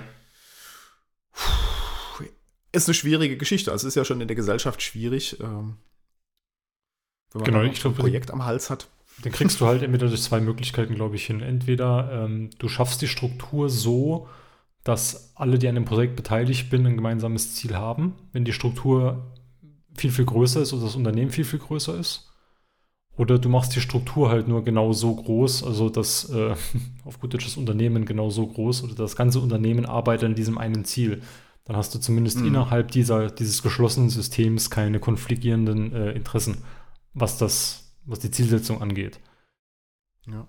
Also so ein bisschen dieses Spotify-Prinzip auch. äh, Also das zumindest so, so kolportiert wird, dass Spotify so. Ja, ihr wollt nicht zu Spotify, aber trotzdem interessant, wie die ihre Software machen. Ähm, was ja kolportiert wird, dass, dass die eben Teams haben, die relativ klein sind und für eine bestimmte Funktionalität zuständig. Mhm. Aber da halt wirklich alles machen können. Und, und dann äh, gibt es noch einen Gesamtkontext, äh, dass die Software zusammenkommt. Mhm. Also das, was Spotify dann so ausliefert an Apps etc. Und äh, trotzdem ist aber jedes Team halt für seinen Bereich eigenverantwortlich. Und vi- vielleicht ist es auch so ein, kommt das auch ein bisschen daher. Ja, ich glaube, da kommen wir jetzt aber schon wieder in andere, in andere Bereiche rein. Also wie du, wie du generell ähm, Softwareentwicklung in so größeren Strukturen aufsetzt. Ja. Ja. Ja, ja, ja. Es gab ja auch diese legendäre, vielleicht noch zu dem Thema, es gab ja auch diese legendäre Mail damals von Jeff Bezos, wo er äh, angefangen hat oder festgesetzt hat, dass Amazon jetzt eine Service Company wird und äh, quasi gilt das ein bisschen inoffiziell als das, äh, als das Losbrechen von Am Amazon Web Services als die Plattform für alles. Ähm, wo er gesagt hat, alles, was wir hier neu bauen auf dieser Plattform, muss eine Public API anbieten, ansonsten werdet ihr gefeuert. Punkt. Ja, Das war halt auch eine Möglichkeit, Kulturwandel zu betreiben, die jetzt vielleicht nicht die feine englische Art ist, aber äh, Nee, das ist eher so die hem hemdsärmelige amerikanische Art. Ja, richtig. Wobei Ah, ja. bei, bei solchen Moves bin ich mir immer ein bisschen unsicher. Das ist genauso wie, wie äh, Steve Jobs. Der war ja auch ein Arschloch zu seinen Leuten Mhm. und hat trotzdem total tolle Produkte geliefert. Und Mhm. ich befürchte ja immer, wenn man solche Geschichten erzählt, dass die Leute dann Ursache und Wirkung verwechseln. Ja, definitiv. Ähm, weil ich bin ja immer noch der Meinung, dass die Leute erfolgreich sind, obwohl sie sich in solchen Situationen oft mal daneben benehmen. Oder Ja. sie können sich's leisten, weil sie so erfolgreich sind. Aber es, liebe Leute da draußen, es funktioniert nicht so rum, dass ihr, ihr seid Arschlöcher zu euren Kollegen und dadurch werdet ihr äh, genial wie Steve Jobs und Jeff Bezos. Genau. Nein, nein, nein. genau. So funktioniert es nicht, da hast du recht. Genau, ich glaube, das Thema Softwareprojekte wird fortgesetzt werden. Ja, richtig. Sollen wir das heute fortsetzen oder nächstes Mal? Och, nächstes, machen wir das nächste Mal, oder? Oder? oder Finde ich oder, auch gut, oder?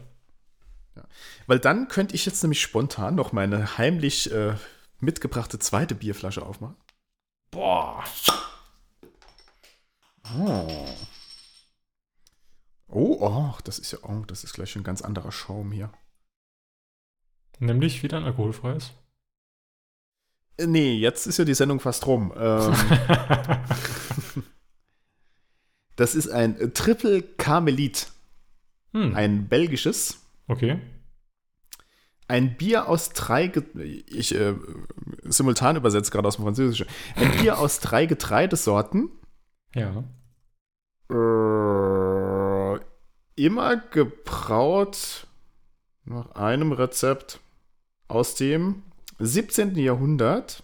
Mhm. Äh, das ähm, L'Ancien, ähm, äh, das ist nicht alt, sondern ähm, es ist mehr als alt. Was, was ist mehr als alt? Älter. Äh, naja. Aus dem alten Kloster von, Uralt. von Carme de Termonde. Nee, es gibt auch das Ancien Regime, ähm, das frühere, vergangene, naja, also halt liegt in der Vergangenheit. Ne? Mhm. Okay. Also ein Karmeliter Klosterbier. Mhm. Oh, überraschend fruchtig, so hatte ich es gar nicht in Erinnerung. Hm. Naja, typischer Belgier. Mm. Oh, mm. Mm. deutlich leckerer, als ich in Erinnerung hatte. Das habe ich noch aus dem Urlaub mitgebracht. Okay. äh, aus dem Sommer. Und das ist also tatsächlich. Ja, ja, hier äh, bis zum 8.6.22. Ach so. Das ist ein bisschen krass, oder? 8.6.22, 9 Uhr. Also hier, nix 9 Uhr 1 oder so. Ähm, Vor dem Frühstück. ja, also fruchtig, mh, malzig, aber nicht im süßen Sinne. Und jetzt, also leider kann ich die Getreidesorte nicht alle identifizieren, dafür reicht mein Französisch nicht aus und ich bin jetzt auch im äh, Flämischen nicht so sattelfest. Hm. Obwohl, warte mal, doch, mit beiden Sprich ruhig mal Flämisch, daraus können wir was super Tolles für unser Soundboard machen. Ja, ich habe gesehen, Hafer Mhm. heißt auf Flämisch Hafer. Das war ja einfach. Und äh, Malt Dorsch, äh, das kriege ich auch was, das ist ähm, Gerstenmalz. Mhm. Oh, auf, auf Flämisch Gerstemut. Aber dann wird es schwierig. Tarvemut, Tarve oder Malt de Froment. Froment. Hm. So nicht Weizen, nö. Käse? Das war Fromage. Ich weiß. Ja, also auf jeden. Fall äh, äh, sehr lecker. Klingt sehr gut. Es hat also die eine oder andere Umdrehung, also falls ich es hier ein bisschen abkleidet, so 8,4 Prozent, die Belgier haben es echt drauf. Wusstest Also- du eigentlich, warum die Biere in Belgien so ähm, hochdrehend sind? Äh, das war ja klassisch immer, wenn sie so Starkbiere gemacht haben, entweder Nährwert oder Haltbarkeit. Ja, weder noch. Sehr gut. Im nochmal. 19. Jahrhundert gab es in Ja. Belgien ein äh, Schnapsverbot. Ah ja, okay. Der amerikanische Und dann hat man Ansatz. sich, genau, da hat man sich überlegt, hm, wenn man dieses Bier mehrfach braut. Verstehe. Sehr schön. Das ist übrigens, ich habe ja äh, Zeiten meiner äh, Kindheit in Kalifornien verbracht, also Kleinkindheit. Und Geschichten, die bei fast jeder Familienfeier ausgepackt werden, sind, dass äh, in Kalifornien war es damals, ähm, sämtliche Biere über, was waren es, dreieinhalb oder vier Prozent äh, im Liquor Store nur verkauft wurden. Das ist ja bis heute da so, ne? Ja. Mhm. Tja. Aber ist ja in Skandinavien auch. Ist das auch so, ne? Wusste ich nicht. Also Sk Skandinavien ist ja kein Land, aber ich war mal in Schweden und Hm. da durften normale Läden auch nur das Bier bis, ich glaube, 3% verkaufen. Ja, okay. Aber nagelt mich jetzt nicht auf die Prozent fest. Ich habe nur noch so eine düstere Erinnerung. Ich war da 15 und weiß es jetzt nicht mehr 100%. Michael, 1%, 5%, wir haben gerade über Softwareprojekte gesprochen. Ist mir vollkommen egal. ja, so. ja Ähm, fast fertig. genau.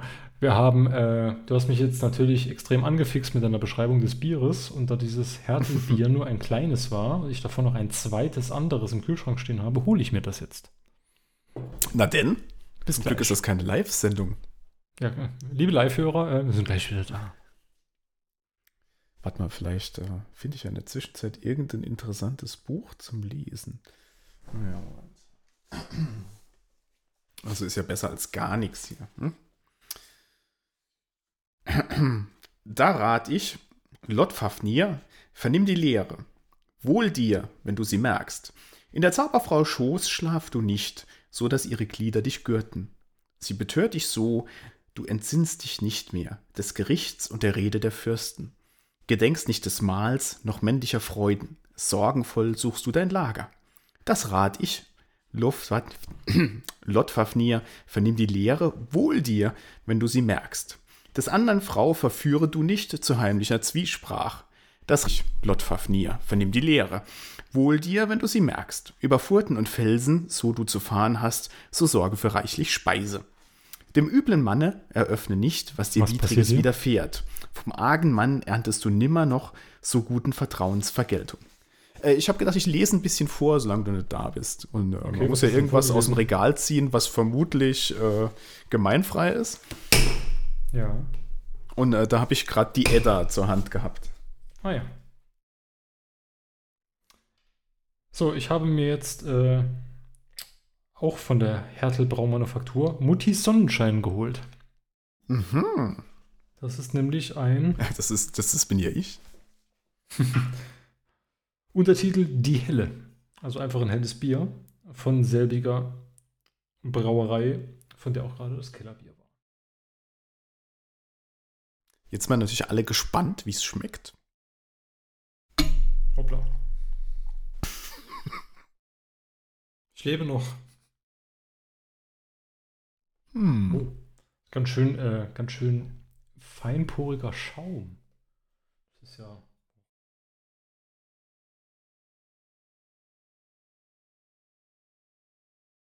Ich glaube, man muss für die Live-Hörer in Zukunft so eine, so eine äh, Getränkeliste vorher live stellen, damit die mittrinken können. Sonst ist das, sonst ist das ein bisschen gemein. Ein tropisches Duett.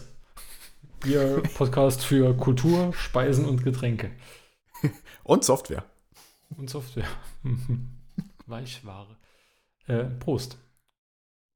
Prösterchen.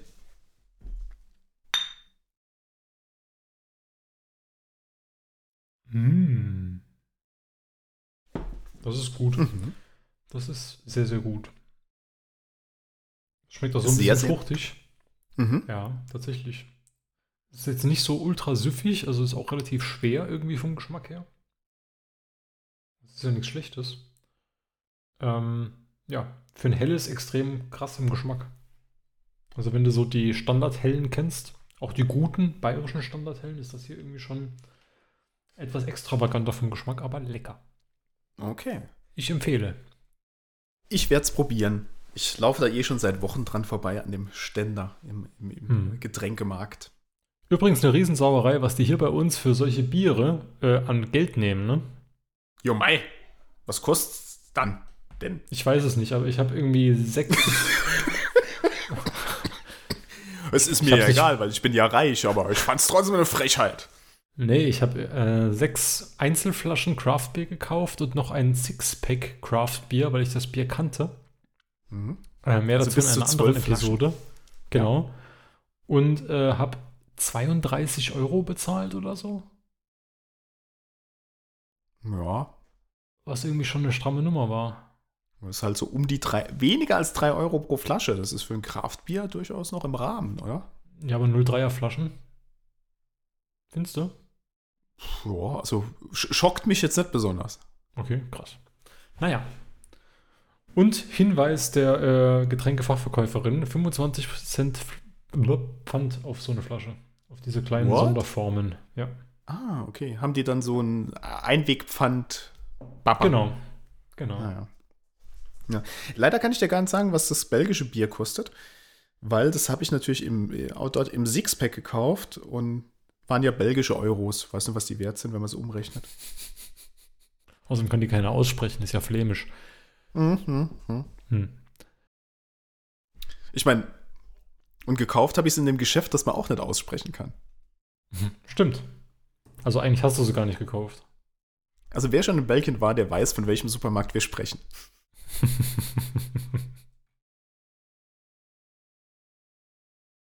Wir würden es aussprechen, aber es geht nicht. Leider. Ja, geht einfach nicht. Ja. Braucht meine Zunge noch. Mitteleuropäer können das nicht aussprechen. Hm. Du hattest hier was auf der Liste, Mhm. damit wir mal wieder zum Inhalt kommen, zum Fleisch dieses äh, Formats. Irgendwie hier down, ich habe es vorhin schon falsch ausgesprochen, ne? ja, es, also man kann es auch gar nicht richtig aussprechen. Ich habe, auch- als ich es ausgesprochen habe, bemerkt, es macht Auch gar keinen Sinn. Mitteleuropäer. Nee, es ist, ist einfach nur, es, es macht sich geschrieben, macht sich ganz lustig, wenn man weiß, was gemeint ist. Down the Rapid Hole. Also quasi eine Verballhornung von Down the Rabbit Hole in den Kaninchenbau, war, glaube ich, die deutsche Übersetzung bei Alice im Wunderland. Was? Was? Nee, nix. Ich habe gerade mit meiner Redaktion gesprochen. Ah, okay. Das, das klang so ein bisschen, als wäre bei dir jetzt plötzlich ein Bahnhof nebendran, aber okay. äh, ja. Äh, worauf, Nee, war ein Spaß.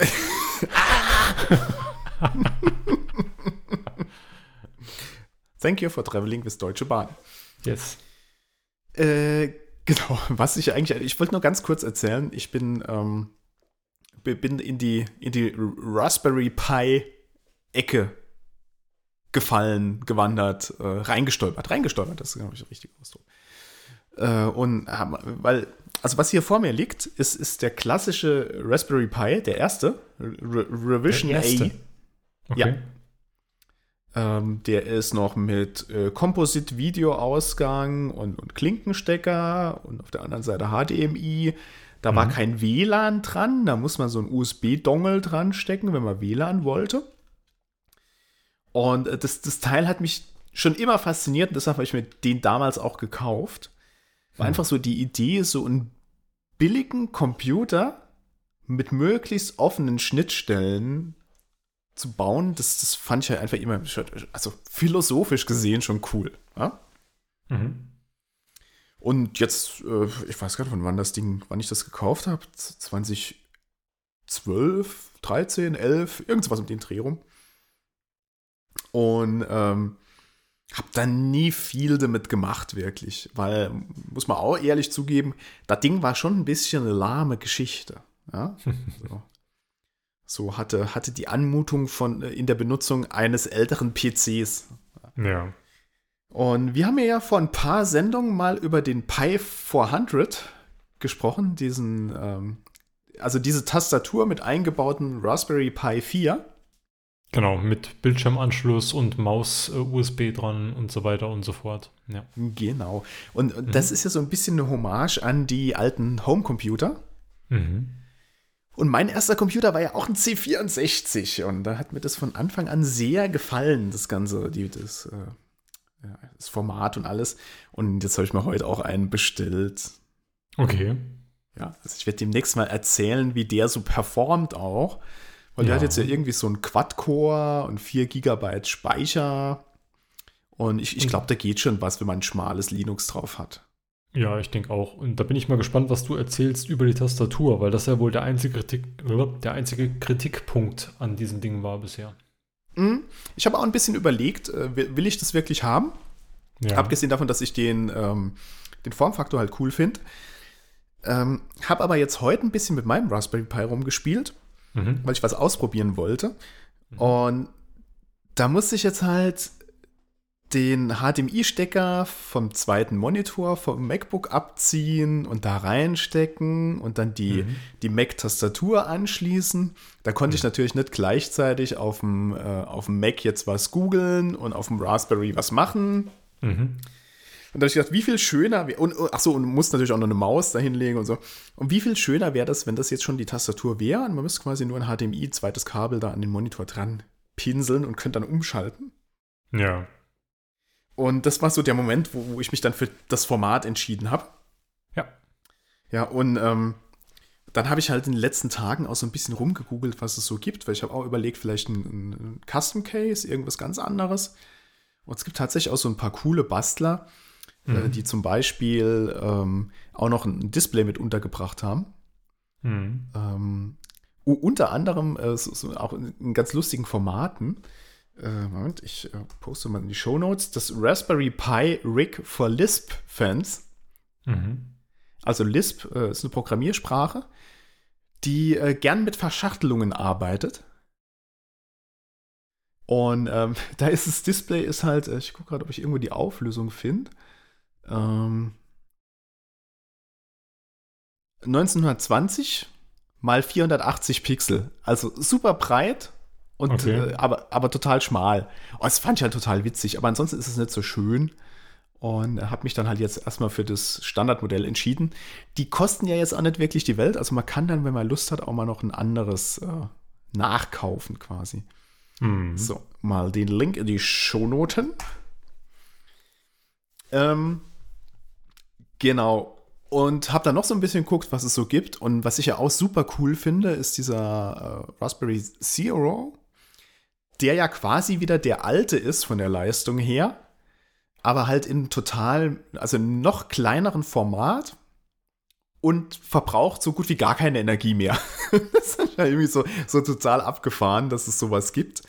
Okay. Und äh, ich, ich werde mich da auf jeden Fall mal noch näher mit dem Thema befassen und was man so machen kann. Ähm, weil es nähert halt auch so ein bisschen was an, an ähm, oder es rührt in mir eins meiner, meiner Lieblingsgedankenspiele, die ich hier und wieder so pflege, wo ich mir denke, auf was müsste man eigentlich, oder auf was könnte man einen Computer reduzieren, dass er immer noch funktioniert? Und ähm, da komme ich so ein bisschen von der iPad-Ecke her, weil das iPad kann ja relativ, also ich kann jetzt immer mehr wie ein, wie ein, wie ein großer Computer in Anführungszeichen, aber es ist ja immer noch beschränkt jetzt so als Multipurpose-Computer. Ja. Und ähm, das iPad macht halt im Grunde eine sehr shiny Oberfläche und versteckt alles unten drunter. Und was mich halt mehr reizen wird, ist der umgekehrte Fall. Also quasi dieses ganze GUI-Zeugs abklemmen Ja. und das Ganze im Kommandozeilenmodus betreiben und dann nur vereinzelt, wenn ich das möchte, ein einzelnes ähm, Fenster aufmachen, mit einer, wenn ich was Grafisches darstellen möchte. Und ich stelle mir halt öfters mal die Frage, wie weit könnte man da eigentlich runtergehen und wie performant könnte man dann mit so einem Rechner sein? Weil wenn man sich mal anguckt, was, was die Leute früher auf dem C64 gemacht haben, und, und die Hardware, die konnte halt nichts. Die, die konnte gar nichts. Die hatte keinen Speicher, in, in, nennenswert, kein, kein Sound, kein. Und, und, die, und die, die Leute haben so gezaubert, indem sie halt Speicherregister durch die Gegend geschoben haben. Und ähm, da denke ich heute halt immer noch, hm, da, da müsste doch heutzutage auch mehr gehen. Mit der Technik, die man hat, und, und Raspberry Pi ist halt eine Hardware, äh, die äh, jetzt aufgrund der Beliebtheit von dem ganzen Ding relativ verbreitet ist. Und äh, aber trotzdem halt günstig und äh, nur beschränkt leistungsfähig. Mhm. Und wie cool wäre es denn da mal so ein mini, mini, minimales System drauf zu haben? Und das, Ja. ist, das ist so ein bisschen der Gedanke, der mich da immer umtreibt. Ja. Außerdem hast du eine Riege von Nachwuchsnerds im Haushalt. Ja, weiß nicht, ob die da noch, Interesse da irgendwann? ich weiß nicht, ob die dafür noch zu gewinnen sind. Also, äh, ja. Weil, also Lina ist halt mehr so auf der Konsumentenseite, die, die hat ja ihr iPad und, Hm. ähm, und, und Handy, das sind ihre Hauptmaschinen. Hm. Und Elisabeth ist, ist, ist zwar total auf Computer, aber halt Gaming-PC und da willst du halt Leistung und, Hm. und, und, und Windows, damit die Spiele laufen. Und das ist halt, ähm, das ist eine ganz andere Geschichte. Ja, vielleicht wollen die Kleinen ja irgendwann mal mehr in Ja. Richtung Programmieren gehen und so. Das äh, wäre schon cool. Ich finde auf jeden Fall den Namen Disperati 1000 großartig. Ja, gell, das ist schon. Wenn die Tastatur nicht so hässlich wäre, wobei es ja irgendwie schon, also vielleicht ist sie gut. Also Nö, die sieht so nach also- Klick-Tastatur aus, aber ah, es ist schon ein bisschen hässlich. Muss man das Grau äh, und den mehrfach belegt. Muss man in dieses Reddit gehen für Mechanical Keyboards, die sehen alle genauso aus. Ja, ich, ich habe hier auch irgendwo noch ein mechanisches Keyboard rumliegen, aber trotzdem. Ja. ja, sehr cool, dann bin ich gespannt. Dann haben wir ja ein bisschen Teaser auf neue Folgen äh, mit äh, Inhalt. Aus dieser. Vielleicht. Also Dis. Discla Disclaimer von meiner Seite. Ich weiß ja nicht, ob ich da wirklich viel dazu komme. Ja, das ist eine liebe, liebe Zeit. Ne? Ja. Aber halt. wenn ich, wenn ich Zeit und Motivation hätte, würde ich, glaube ich, viel mit dem Ding machen. Hm. Aber mal schauen. Haben wir auf jeden Fall in die Shownotes gepackt. Bin ich gespannt, was du erzählst. Mhm. Auch gespannt bin ich auf den Podcast des Jahres. Hast du da einen Tipp für mich? Ja, ähm, kennst du den Podcast des Jahres? Nein. Ich, ich teasere mal kurz an. Wer da noch alle vorher geimpft wird, Erzengel, Feuersalamander oder Selbstmordattentäter. Vielleicht solltest Selbstmordattentäter werden. Wirklich, meinst? War das ein gutes zweites Standbein? Selbstmordattentäter, davon kann man leben? Podcast des Jahres. Ja. Die Geburt Ja, also der Podcast nennt sich Podcast des Jahres. das, ist, das ist der Titel. Selbstmordattentäter? Meinst du, das wäre ein gutes zweites Standbein? Warum sind wir da nicht drauf gekommen? Ich weiß auch nicht. Also, das ist wirklich, äh, also Sch Sch Sch Schande? Nee, Asche, Asche auf unser Haupt. Das, äh, Mhm. Da hätten wir echt drauf kommen müssen. Asche ins Haupt. Ei, Ja, ei, das- ei. Weiß nicht, ob du sie erkannt hast. Äh, Man kennt sie bei uns ja eigentlich nicht so. Das sind die Gebrüder Moped. Nee, sagt mir nichts. Ist äh, eine, eine Wiener äh, Komödiantentruppe. Also Mhm. politisches Kabarett eigentlich. Und ähm, ich habe ja in diesem Podcast schon mal äh, plötzlich schwanger Podcast damals angekündigt, äh, äh, empfohlen. Das ist das Wort. Genau. Oh, Cam Carmelita Triple. Mm. ähm, und äh, leider, leider, leider, leider, leider, also ähm, plötzlich schwanger hat mich ja durch, durch viele triste Pandemietage mit einem Lächeln geführt, weil das halt einfach so ein, so ein leichtes Format war, wo man lachen kann und sympathische Leute und, und nicht viel Tiefgang und alles so super, um sich zwischendurch Ja. mal so anzuhören. Wurde ja leider eingestellt aufgrund von Unstimmigkeiten zwischen den Protagonisten. Und ähm, jetzt habe ich seither so ein bisschen nach einem leichten Format gesucht, wo man einfach mal drüber lachen kann und hab's jetzt, also ich habe jetzt zwei Folgen bisher gehört, aber ich glaube, ich habe es bei Podcast des Jahres gefunden. Brüder Moped sind halt also extrem spitzer bitte, Humor. Sag, sag mir bitte, dass du im Podcast-Verzeichnis nach Podcast des Jahres gesucht hast. Nee, leider nicht. Wie bist du denn da drauf gekommen? Also ich folge den Gebrüder Moped schon länger bei Twitter. Ach so. Ähm, aber weil die die FPÖ immer so schön auf die Schippe genommen haben, als sie noch regiert haben in unserem äh, schönen kleinen Nachbarland. Und äh, die, äh, also wie gesagt, es ist sehr spitzer Humor, Finger immer schön in die Wunde. Und das meiste davon funktioniert halt auch so äh, auf Deutsch. Klar, das sind ja immer Anspielungen auf irgendwelche österreichischen Besonderheiten, die, die hast du bei uns nicht unbedingt so auf dem Schirm oder weißt nicht, was, was, was da jetzt gerade Sache war. Äh, aber trotzdem sehr kurzweilig, das zu hören. Und die haben, ähm, ähm, jetzt muss ich nochmal weiter aussagen, kenn, du, kennst doch den Christopher Lauer, ein Schmidtler Ja. auf Twitter. Und der hat eine Zeit lang ja für seinen eigenen Podcast geworben, indem er unter jeden seinen Tweets, der 1000 Retweets hatte, dann einen Tweet gemacht hat, wie es die Tradition verlangt, wird unter diesem Tweet, der unter 1000 Retweets hatte, der Podcast verlinkt, damit ihr ihn euch anhört. Mhm. Und jetzt hatte die Gebrüder Moped anscheinend vor kurzem dann auch äh, einen, einen Tweet mit 1000 Retweets und haben dann genau das gleiche, aber wie es die Tradition von Schmidtlab verlangt, etc. pp. Und den habe ich gelesen und bin dann auf Ah, den okay. Link zum Podcast des Jahres gekommen, wo ich auch zuerst gedacht habe, ah, Podcast des Jahres, ah ja, in Österreich machen sie ja gerade eine Abstimmung über den äh, irgendwie Podcast Award Österreich oder so und dachte, das wäre davon. Habe aber gedacht, wenn die Gebrüder Moped das empfehlen, muss man mal reinhören und dann rausgefunden, nein, deren Podcast heißt Podcast des Jahres. Und es kommt noch besser. Der heißt so, weil sie in jedem Podcast ein Jahr besprechen. Okay. Beispielsweise in dem, wo wir gerade reingehört haben, das Jahr 1971. Also es ist immer natürlich so ein bisschen aktueller, wie jetzt mit dem, mit dem Impfen etc. ein bisschen aktueller Beitrag. Mhm. Aber dann geht es so als roter Faden eigentlich um ein Jahr. Und was da so passiert ist. Aber in ein bisschen Trollformat, jetzt in Anführungszeichen. Ja, klar. Also, Ja, klar. Aber auch eine coole Idee. Ja. Und auf jeden Fall sehr schön, kurzweilig zum Reinhören. Und äh, jetzt, äh, der aktuelle ist Podcast des Jahres 1998. Und äh, der, ähm, der aktuelle Anteil daran ist natürlich die, das, die ausfallenden Äußerungen des Tiroler Landeshauptmanns und des Wirtschaftskammerpräsidenten von Tirol äh, zum Thema Reise, äh, Einreisesperren für Tiroler Mhm. wo er irgendwie den, äh, weiß nicht, ob ich das nochmal zusammenkriege, den, den, wie der Satz genau war. Und, und äh, das sind übrigens auch so Leute, die kein Hochdeutsch sprechen können. Also ganz, ganz ähnlich wie, wie der gemeine Bayer, nur anders. Mit, mit mehr Krr und Rr. Und, und das war echt so, so Kneipesprechniveau dann.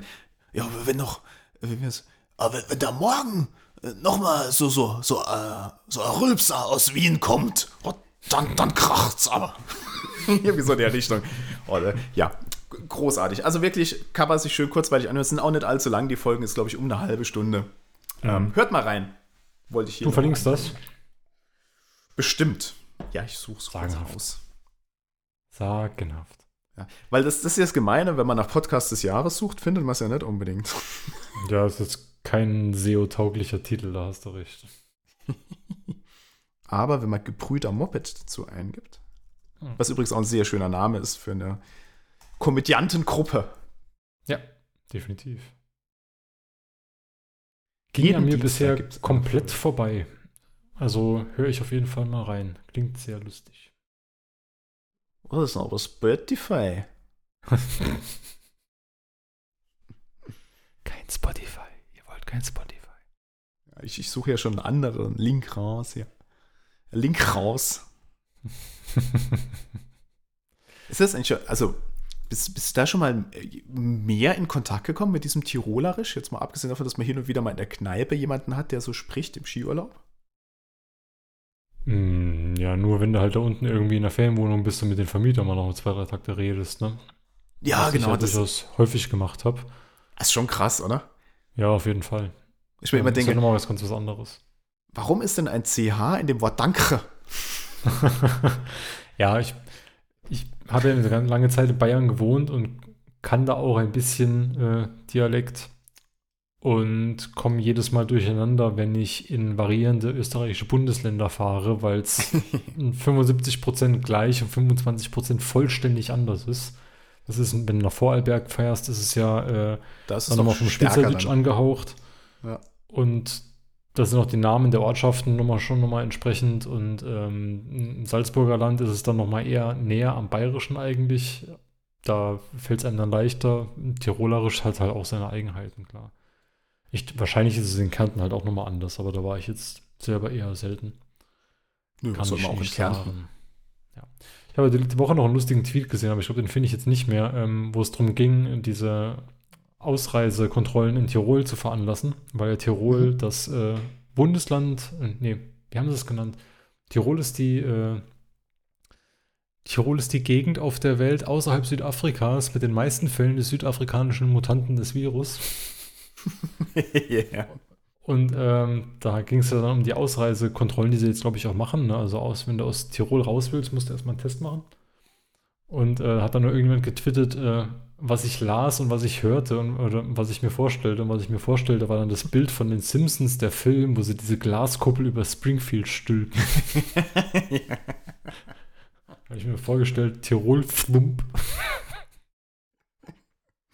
Ja, also böse Zungen behaupten ja, es gebe einen Zusammenhang zwischen dem Ausbruch der südafrikanischen Variante in Tirol und dem herbstlichen Ausflug einer Gruppe von äh, Tourismusfunktionären aus Tirol raus aus dem Lockdown, um in Südafrika golfen zu gehen.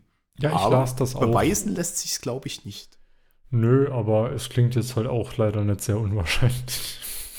Ja, Nicht, nicht so unwahrscheinlich. Das war jetzt eher schweizerisch. Ja, Schweizerdeutsch. schon. Oder? Ja, So. nicht unwahrscheinlich, oder? Zuschriften bezüglich eventueller Sprachaffronts bitte an Michael Hilberer in tropisches-duett.de. Ja, wir, wir sind aber durchaus gewillt, auch Schweizerinnen hier in unserem äh, Podcast eine Plattform zu geben, falls sie denn im Dialekt sprechen möchten. Gerne. Du hast hier was von wegen Kulturtipp auf die Liste gepackt, mein Freund.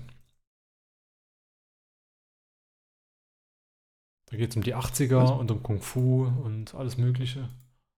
Ja, ich, ah, ich dachte gerade, du hättest es umgedreht. ja, Deshalb, hatte ich äh, auch. Und dann dachte ich, ach, ich habe jetzt keine Lust gerade.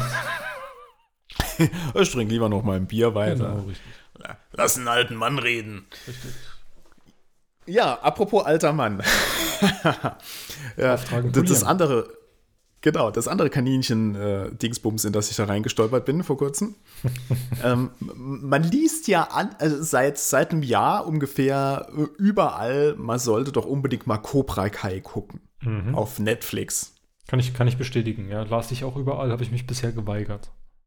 Äh, Genau. Und äh, wir haben uns jetzt vor kurzem irgendwann mal breitschlagen gelassen. Komm, wenn jeder sagt, guck dir das an, dann gucken wir jetzt mal rein, wie das so ist. Und dann haben wir die erste Staffel geguckt und dann die zweite und die dritte, so innerhalb von fünf Tagen, glaube ich. und es ist wirklich, es ist göttlich. Gibt es schon so viele Ähm, Staffeln? Vielleicht ganz. Ja, drei Stück. Wie viele Folgen Äh, pro ganz- Staffel? Ähm, So 10 Mal eine Stunde, so standardmäßig, oder?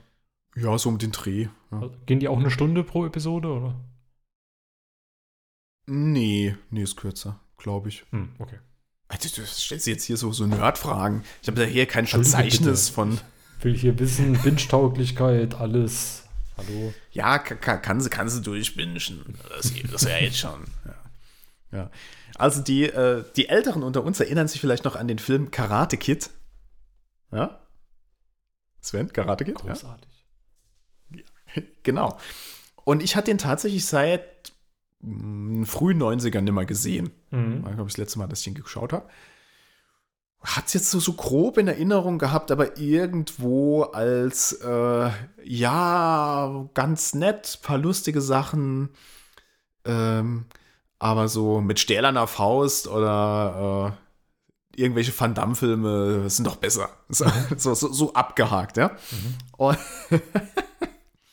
und dann gucken wir Cobra Kai und das ist halt von der Story her so genial, weil es spielt in der Jetztzeit mit den erwachsenen Charakteren aus Karate Kid. Ich gucke mir gerade Bilder an. Sind das tatsächlich die gleichen Schauspieler? Das ist eine gute Frage, die ich nicht beantworten kann. Okay, weil Ich glaube ja, aber ich weiß es nicht. Also zumindest der, also ich sehe hier gerade das, den- das Bild von dem Trainer anscheinend des Widersachers. Und der sieht mir sehr, sehr aus wie der Trainer des Widersachers damals in Karate Kid 2. Ja, er, ist, also, er sieht mir auf jeden Fall sehr ähnlich. Okay, gut.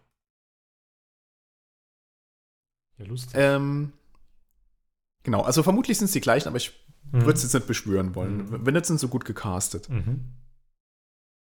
Und äh, der Daniel Russo, der Mhm. Karate Kid, hat inzwischen äh, eine sehr gut gehende Autohandlung oder ich glaube sogar mehrere, also so eine Kette von, von, von äh, Auto, Händler, Dingsies für Luxusautos.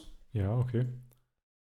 Und ähm, sein Kontrahent, der damalige Fighter von, vom Cobra Kai Dojo, Ah, hat halt so ein total, ja, hat ein total verkacktes äh, Leben und äh, lebt halt so vor sich hin und erfolglos und Pech und hat äh, irgendwie einen, einen, unehelichen Sohn, äh, Mhm. den er jahrelang nicht gesehen hat, der jetzt von der Schule fliegt und lauter so Geschichten. Mhm. Und ähm, da entspannt sich quasi die alte Rivalität nochmal, Mhm. was dann unter anderem dazu führt, dass der Cobra Kai Mensch dann das Dojo Cobra Kai wieder eröffnet Mhm. und anfängt, äh, Leute zu trainieren. Was dann natürlich den Daniel Sun auch in die äh, Zwickmühle bringt, das Miyagi Doji, äh, Dojo wieder zu eröffnen. und ähm, das ist an sich schon mal ganz witzig. Aber was richtig genial ist, ist, dass halt äh, anhand von Flashbacks aus dem Film so ein bisschen die äh, ihre Geschichte auch erzählen. Okay.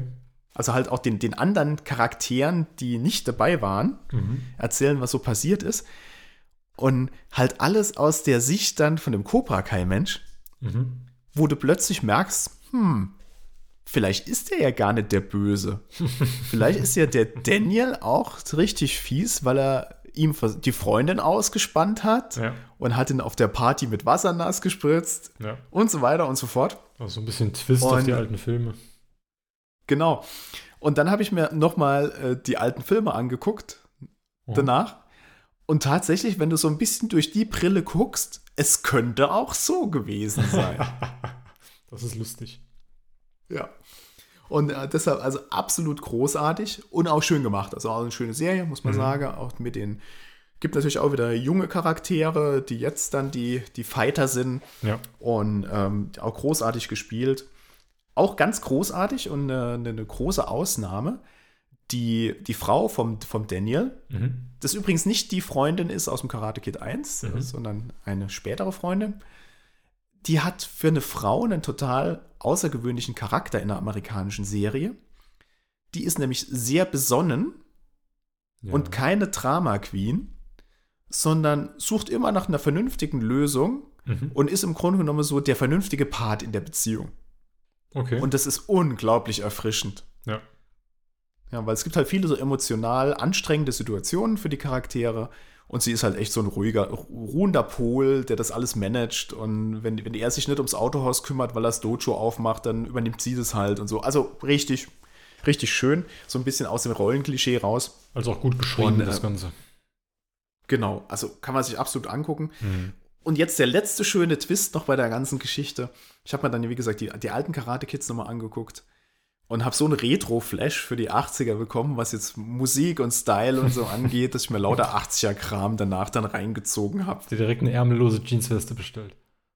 Ja, ich war kurz davor. Nee. also ich meine, im Moment habe ich ja auch so eine ähnliche Frisur, dank Lockdown und so. Ja. Muss man und rechts die Seiten abrasieren und dann Feuer. ja, ja, aber nicht zu viel rasieren. Ja. Ähm, Und äh, habe jetzt in der Zwischenzeit auch nochmal äh, Tr- Tremors geguckt, also im, im Land der Raketenwürmer. Und ähm, Arachnophobia, gut, das waren eher die 90er, aber, aber trotzdem, ja. Also so, so richtig, gerade, ich reite ein wenig die Retro-Welle. Schick. Damals, als Leute sich noch treffen durften und berühren und so.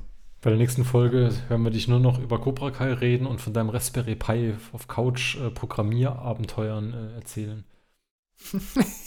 genau. Mittlerweile hast Ja, du dann ich auch einen Hackernamen, der den 80ern tauglich ist. Oh, ja, ja. Äh, Iron Fist. nee, nee, Moment, es muss ja mehr zum Hi- Iron Finger. Das klingt irgendwie, nee, das klingt irgendwie I- komisch, Iron aber komisch ist okay. ja. Also ich, ich, ich werde nicht spoilern, aber später gibt es noch ein drittes Dojo in der, in der Staffel 3 und das, ist, das hat halt auch einen genialen Namen. Mhm. Nicht. Guck's dir an. Ich habe gerade mal noch ein bisschen Live-Googling Du betrieben. wirst es nicht bereuen. Okay, gut, ich guck's mir an. Ich habe noch ein bisschen Live-Googling betrieben, beziehungsweise live die IMDb befragen und es ist tatsächlich so, dass der Ralph Macchio ist tatsächlich der Daniel Russo-Schauspieler von damals, der jetzt auch die Hauptrolle spielt. cool. Oder was heißt Hauptrolle? Anscheinend nicht, Widersacherrolle. Und der William Zabka, das ist der, der Johnny spielt, war auch damals tatsächlich der, äh, gegen den Daniel angetreten ist im Turnier.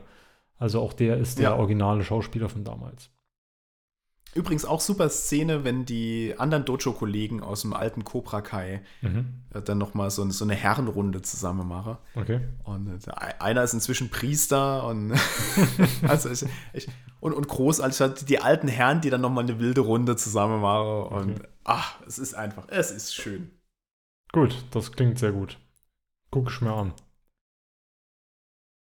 Ähm, ich habe auch noch einen kleinen Kulturtipp, beziehungsweise einen Film. Habe mich vorhin gewundert, dass du gesagt hast in der Vorbesprechung, du kennst den nicht.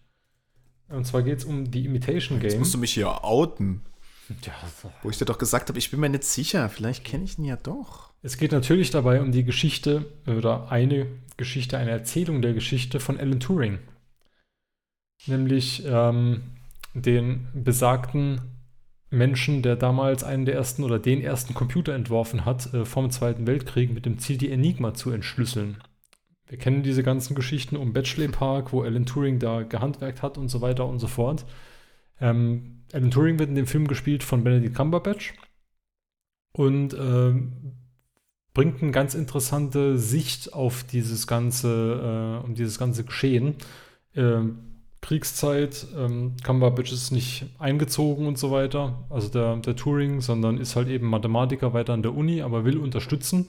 Und so beginnt auch der Film, weil er der Meinung ist, er kann die Enigma entschlüsseln und er hat einfach Bock drauf, ihm ist der ganze Krieg egal.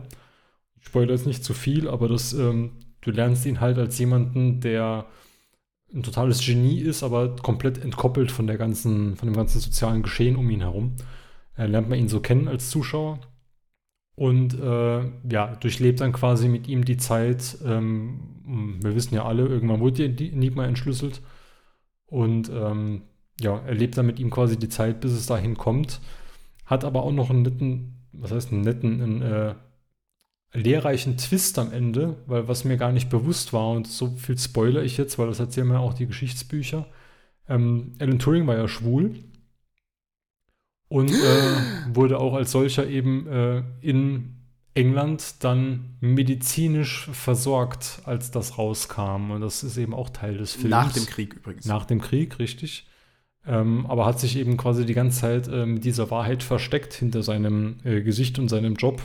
Und äh, ja, ist dann eben quasi dadurch so von seinem, ja, von seinem Höchststand, wo er ja was, extrem intelligent hat, gerade dieses Riesenrätsel geknackt, in Anführungszeichen, und wird dann durch Zwangsmedikation und so weiter relativ schnell so weit getrieben, dass er sich dann das Leben genommen hat.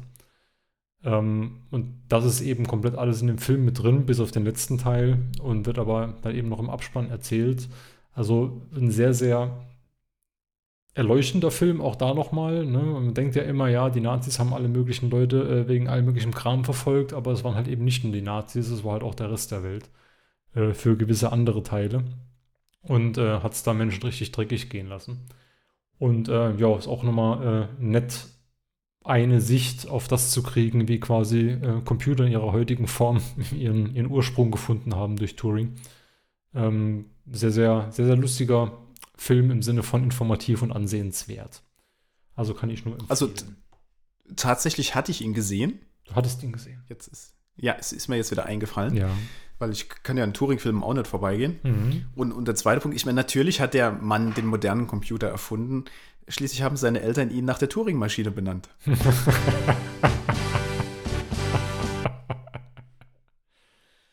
Ja, wo er recht hat, der Michael hatte einfach recht. Informatiker, Witze galore. Kann er sich jetzt selber Übrigens, emulieren? Ah, äh, ja, wenn er eine universelle Turing-Maschine hat. Richtig. Ähm, äh, in, in dem Zusammenhang auch noch ganz interessant, oder, oder noch mal eine Empfehlung, die wir, glaube ich, schon mal empfohlen haben, aber die man gar nicht oft genug empfehlen kann. Oh, wir empfehlen jetzt Auch, unsere äh, eigenen Empfehlungen. Das ist ein Ja, Weise. genau. Es ist äh, Inception statt Imitation. Mhm. Ähm, der, äh, das Buch Cryptonomicon Mhm. von Neil Stevenson. Du empfahlst lest es bereits, ja. Genau. Und auch da spielt Alan Turing eine wichtige Rolle. Hm. Da verlinken wir auch nochmal drauf, wenn ich dran denke. Dort ist natürlich auch der Nerd-Faktor ein bisschen höher, wo dann beschrieben wird, wie mit Quecksilber gefüllten Röhrchen ein binärer Computer gebaut wird. Mhm. Hm. Mhm. Quecksilber. Das kannst du mit deinem. Raspberry Pi nicht machen. Ich glaube schon. Mit genug Quecksilber. Oh, pff, Quecksilber aus alten Thermometern. Papa, dein Paket ist da. Oh, mein Quecksilber. ja. Also ich glaube, Quecksilber kann man schon bestellen. Ist nur teuer es zu entsorgen, aber kann man bestimmt bei Al- Ali, Ali äh, Express bestellen. Ja. So, so, so ein gelbes Riesenfass Quecksilber. Schön, schön. Ich glaube, dann haben wir es für heute. Mama, der Mann mit dem Quecksilber ist da.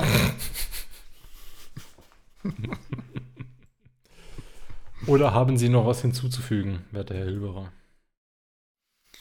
Nee, jetzt äh, ist mein Soundboard einmal komplett abgespielt. Sehr gut. Hat die Hälfte der Sendezeit Aber ich glaub- heute? ja, aber ich, ich glaube, den Tusch behalte ich für, für, für, für, für weitere Sendungen. Der macht immer gut.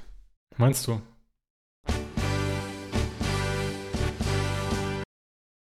Ah. Und jetzt? Den behalte ich. Gut. Dann Äh, würde ich sagen, Nix mehr. Vielen Dank, Ja. liebe Hörerinnen und Hörer, fürs Zuhören. Bleibt uns gewogen. Ich verspreche auch, und das wollte ich eigentlich noch am Anfang sagen, habe ich aber vergessen, deswegen mache ich es jetzt. Äh, wir haben letztes Mal festgestellt, wir haben keine Kommentarfunktion aktiv auf, dem, äh, auf, unserem, auf unserer Webseite. Michael, du Hatten hast dich damals schon beömmelt. ähm, da habe ich mir gedacht, das ist eigentlich scheiße, nur nach Feedback auf Twitter zu fragen, wenn äh, Twitter so eine geschlossene Plattform ist, was es ja auch ist, ne? wenn du was schreiben ja, willst. ja. Ja, Ja. deswegen mache ich die jetzt noch auf. Äh, hiermit wieder der Aufruf, äh, wenn ihr was hören oder nicht hören wollt. Thomas, Kon Kommunalpolitik ist raus, brauchst du nicht versuchen. Naja, vielleicht kommt ja doch noch das ein oder andere ja, Thema. wenn wir wieder Heizpilze haben nächstes Jahr. Dann äh, schreibt uns gerne was äh, auf verschiedensten Kanälen oder sprecht uns an. Hier auch nochmal der Aufruf, äh, das Sea-Watch-Projekt sucht eure Hilfe. Also wenn ihr programmieren könnt oder auch nur programmieren, buchstabieren könnt, äh, gerne vorbeischauen, äh, kann jeder helfen und äh, sinnvolle Arbeit leisten. Äh, Auch Link. Link findet ihr in den Show Notes. Und ansonsten bleibt mir nur noch mich bei dir zu bedanken, Michael. Ich danke dir, lieber Sven, und natürlich unseren Hörerinnen und Hörern. Und würde sagen, dann bleibt nur noch der Ausmarsch.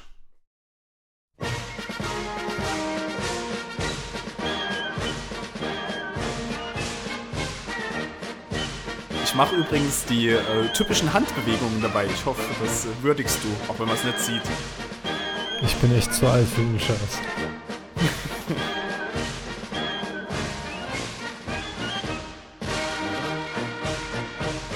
Also es geht jetzt noch eine Minute 50 so weiter. Ich Das braucht man nicht mach's ganz. mal oder? unauffällig aus, ja? Okay, wisst schon. Du weißt schon, dass es im Soundboard so einen Fadeaway-Button gibt? Echt? Ja. Ah, warte mal, das ist der da. Moment, das muss ich ausprobieren. Also meinst du, ich kann so richtig ausfaden und dann Oder du kannst es einfaden. wird's langsam leiser und tatsächlich. Technik, die Oh, begeistert. habe ich das nicht schon vor Jahrhunderten gewusst? Na, weiß es nicht. Wir danken Ralf Stockmann und der Ja. Kavallerie. Wir hatten das scheiß Eigen da gebaut. Das, das wird doch lauter nach hinten und nicht leiser. Das ist. Wer macht denn sowas? Tja. In diesem Sinne, macht's gut, bleibt gesund. Ciao, ciao.